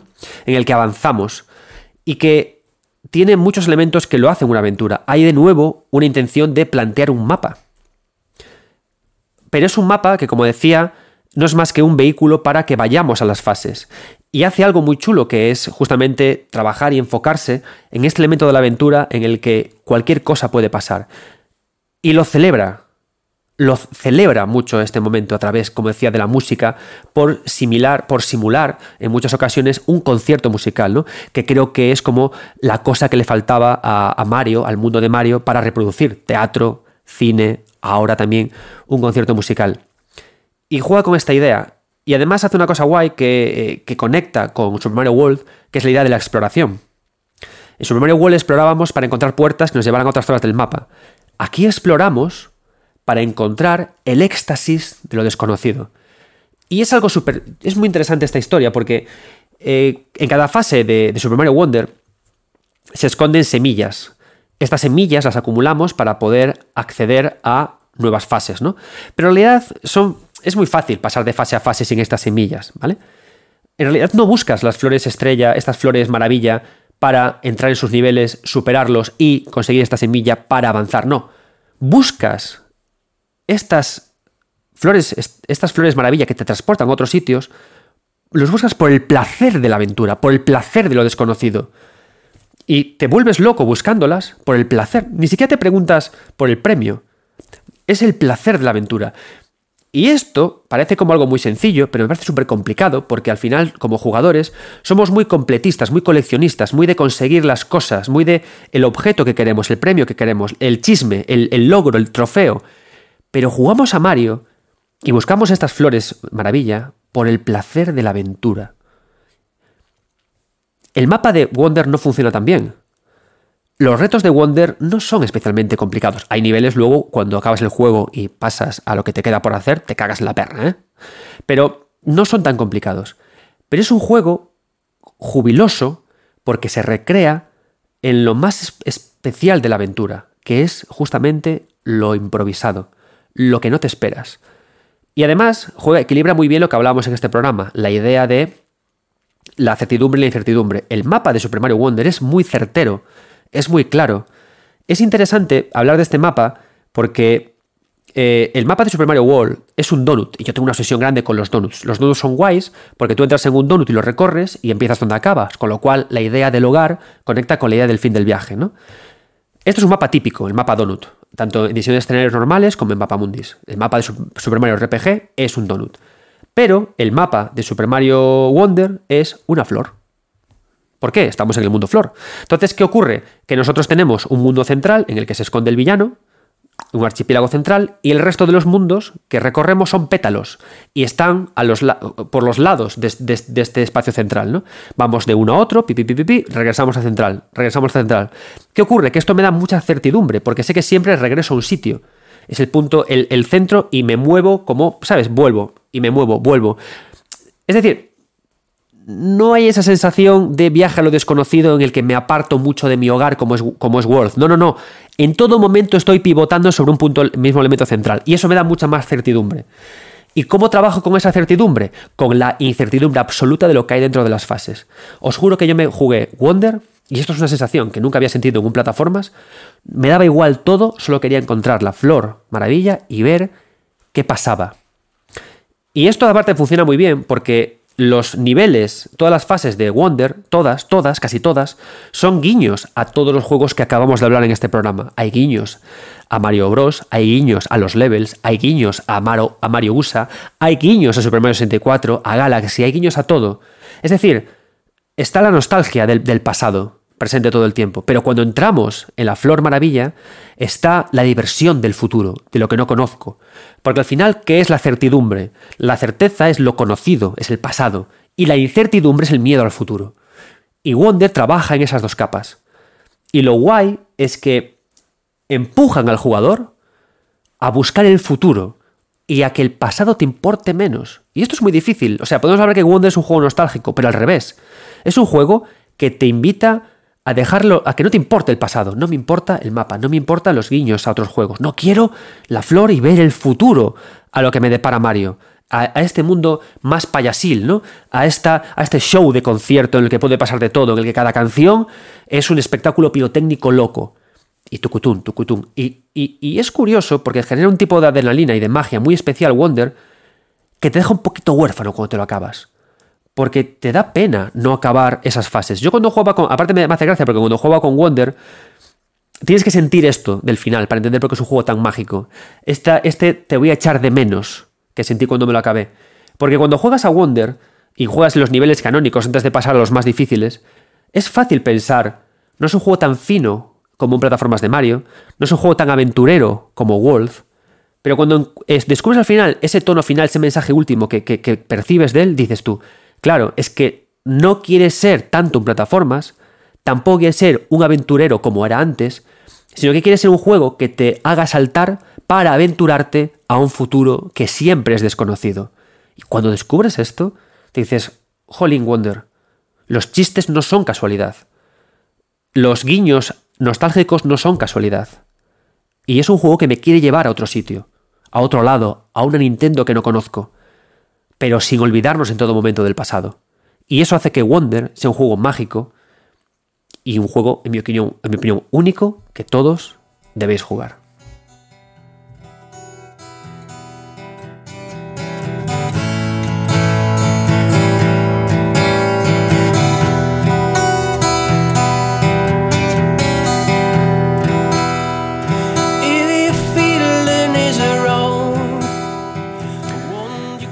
Y este ha sido nuestro programa de esta semana. Este ha sido mi homenaje, mi sentido análisis del Mario más aventurero. Me encantaría que esto os animara a jugar, por supuesto, a Mario Wonder, pero también que regresarais a World, que regresarais a la versión de Doki Panic, que tuvierais un momento para regresar a Galaxy, que tuvierais una semana para volver a jugar a Mario 64, porque son títulos, jolín, con tanto amor, yo de verdad que, los adoro. Y ya no únicamente por los buenos diseños que tienen los juegos, ¿no? sino por todos los recuerdos que comentaba Estela, que es imposible que se te queden en la mente, ¿no? Porque es que están ahí. Están ahí, o sea, Mario es, son recuerdos. Por eso para mí es un juego de aventuras tan especial y tan sensacional. ¡Wow! No es un juego de plataformas para mí, por todas las cosas que os estoy comentando. Bien, Seguimos. Eh, esto es 9 Bits Podcast. Yo soy Adrián Suárez y espero que todos estos programas os estén gustando. Hay una cosa que me está gustando mucho, me estáis dejando en comentarios, que los podcasts que hice sobre, con entrevistas, eh, que son mucho más largos, de tres horas, os están volando. Os lo agradezco mucho, porque estaba yo con mucha incertidumbre con estos programas. No sabía yo si el, el, ponerme a hablar con tantos desarrolladores durante tantas horas os iba a gustar o no. Veo que sí que os está gustando y lo agradezco mucho, porque creo que hay que hablar con la gente que hace para poder hablar bien, si no es una cosa muy, muy complicada. ¿no? Así que os agradezco mucho es que os gusten este tipo de programas. El siguiente programa que estoy preparando va a ser sobre eh, level design de los Metroidvania. Tengo ya confirmadas entrevistas con gente de Blasphemous, de Eterna Noctis y con otra gente más para poder entender cómo se desarrolla un nivel Metroidvania. Espero que también os guste y que me sigáis dando todo el apoyo que me estáis dando. Eso sí, me encantaría que no dejéis nunca de compartir este podcast con vuestros amigos, que lo compartáis por WhatsApp, que lo comentéis, que vayáis a, la a, Spotify y pongáis eh, un comentario positivo. Todo eso ayuda a que el podcast crezca, crezca y crezca más y que pueda llegar a muchas más personas que honestamente me gusta mucho, ¿de acuerdo? Y nada más por hoy. Espero que este viaje por Mario os haya molado un montón si amáis a Mario tanto como yo, espero que sí, que os haya recordado momentos chulos y os haya dado nuevos enfoques para disfrutar de Mario. Yo os dejo ya aquí, soy Adrián Suárez, estos 9 bits y nunca dejéis de jugar.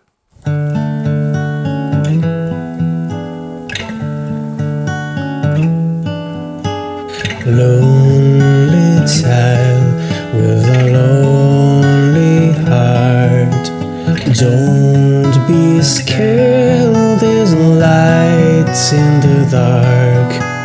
If you need anyone to be close to you,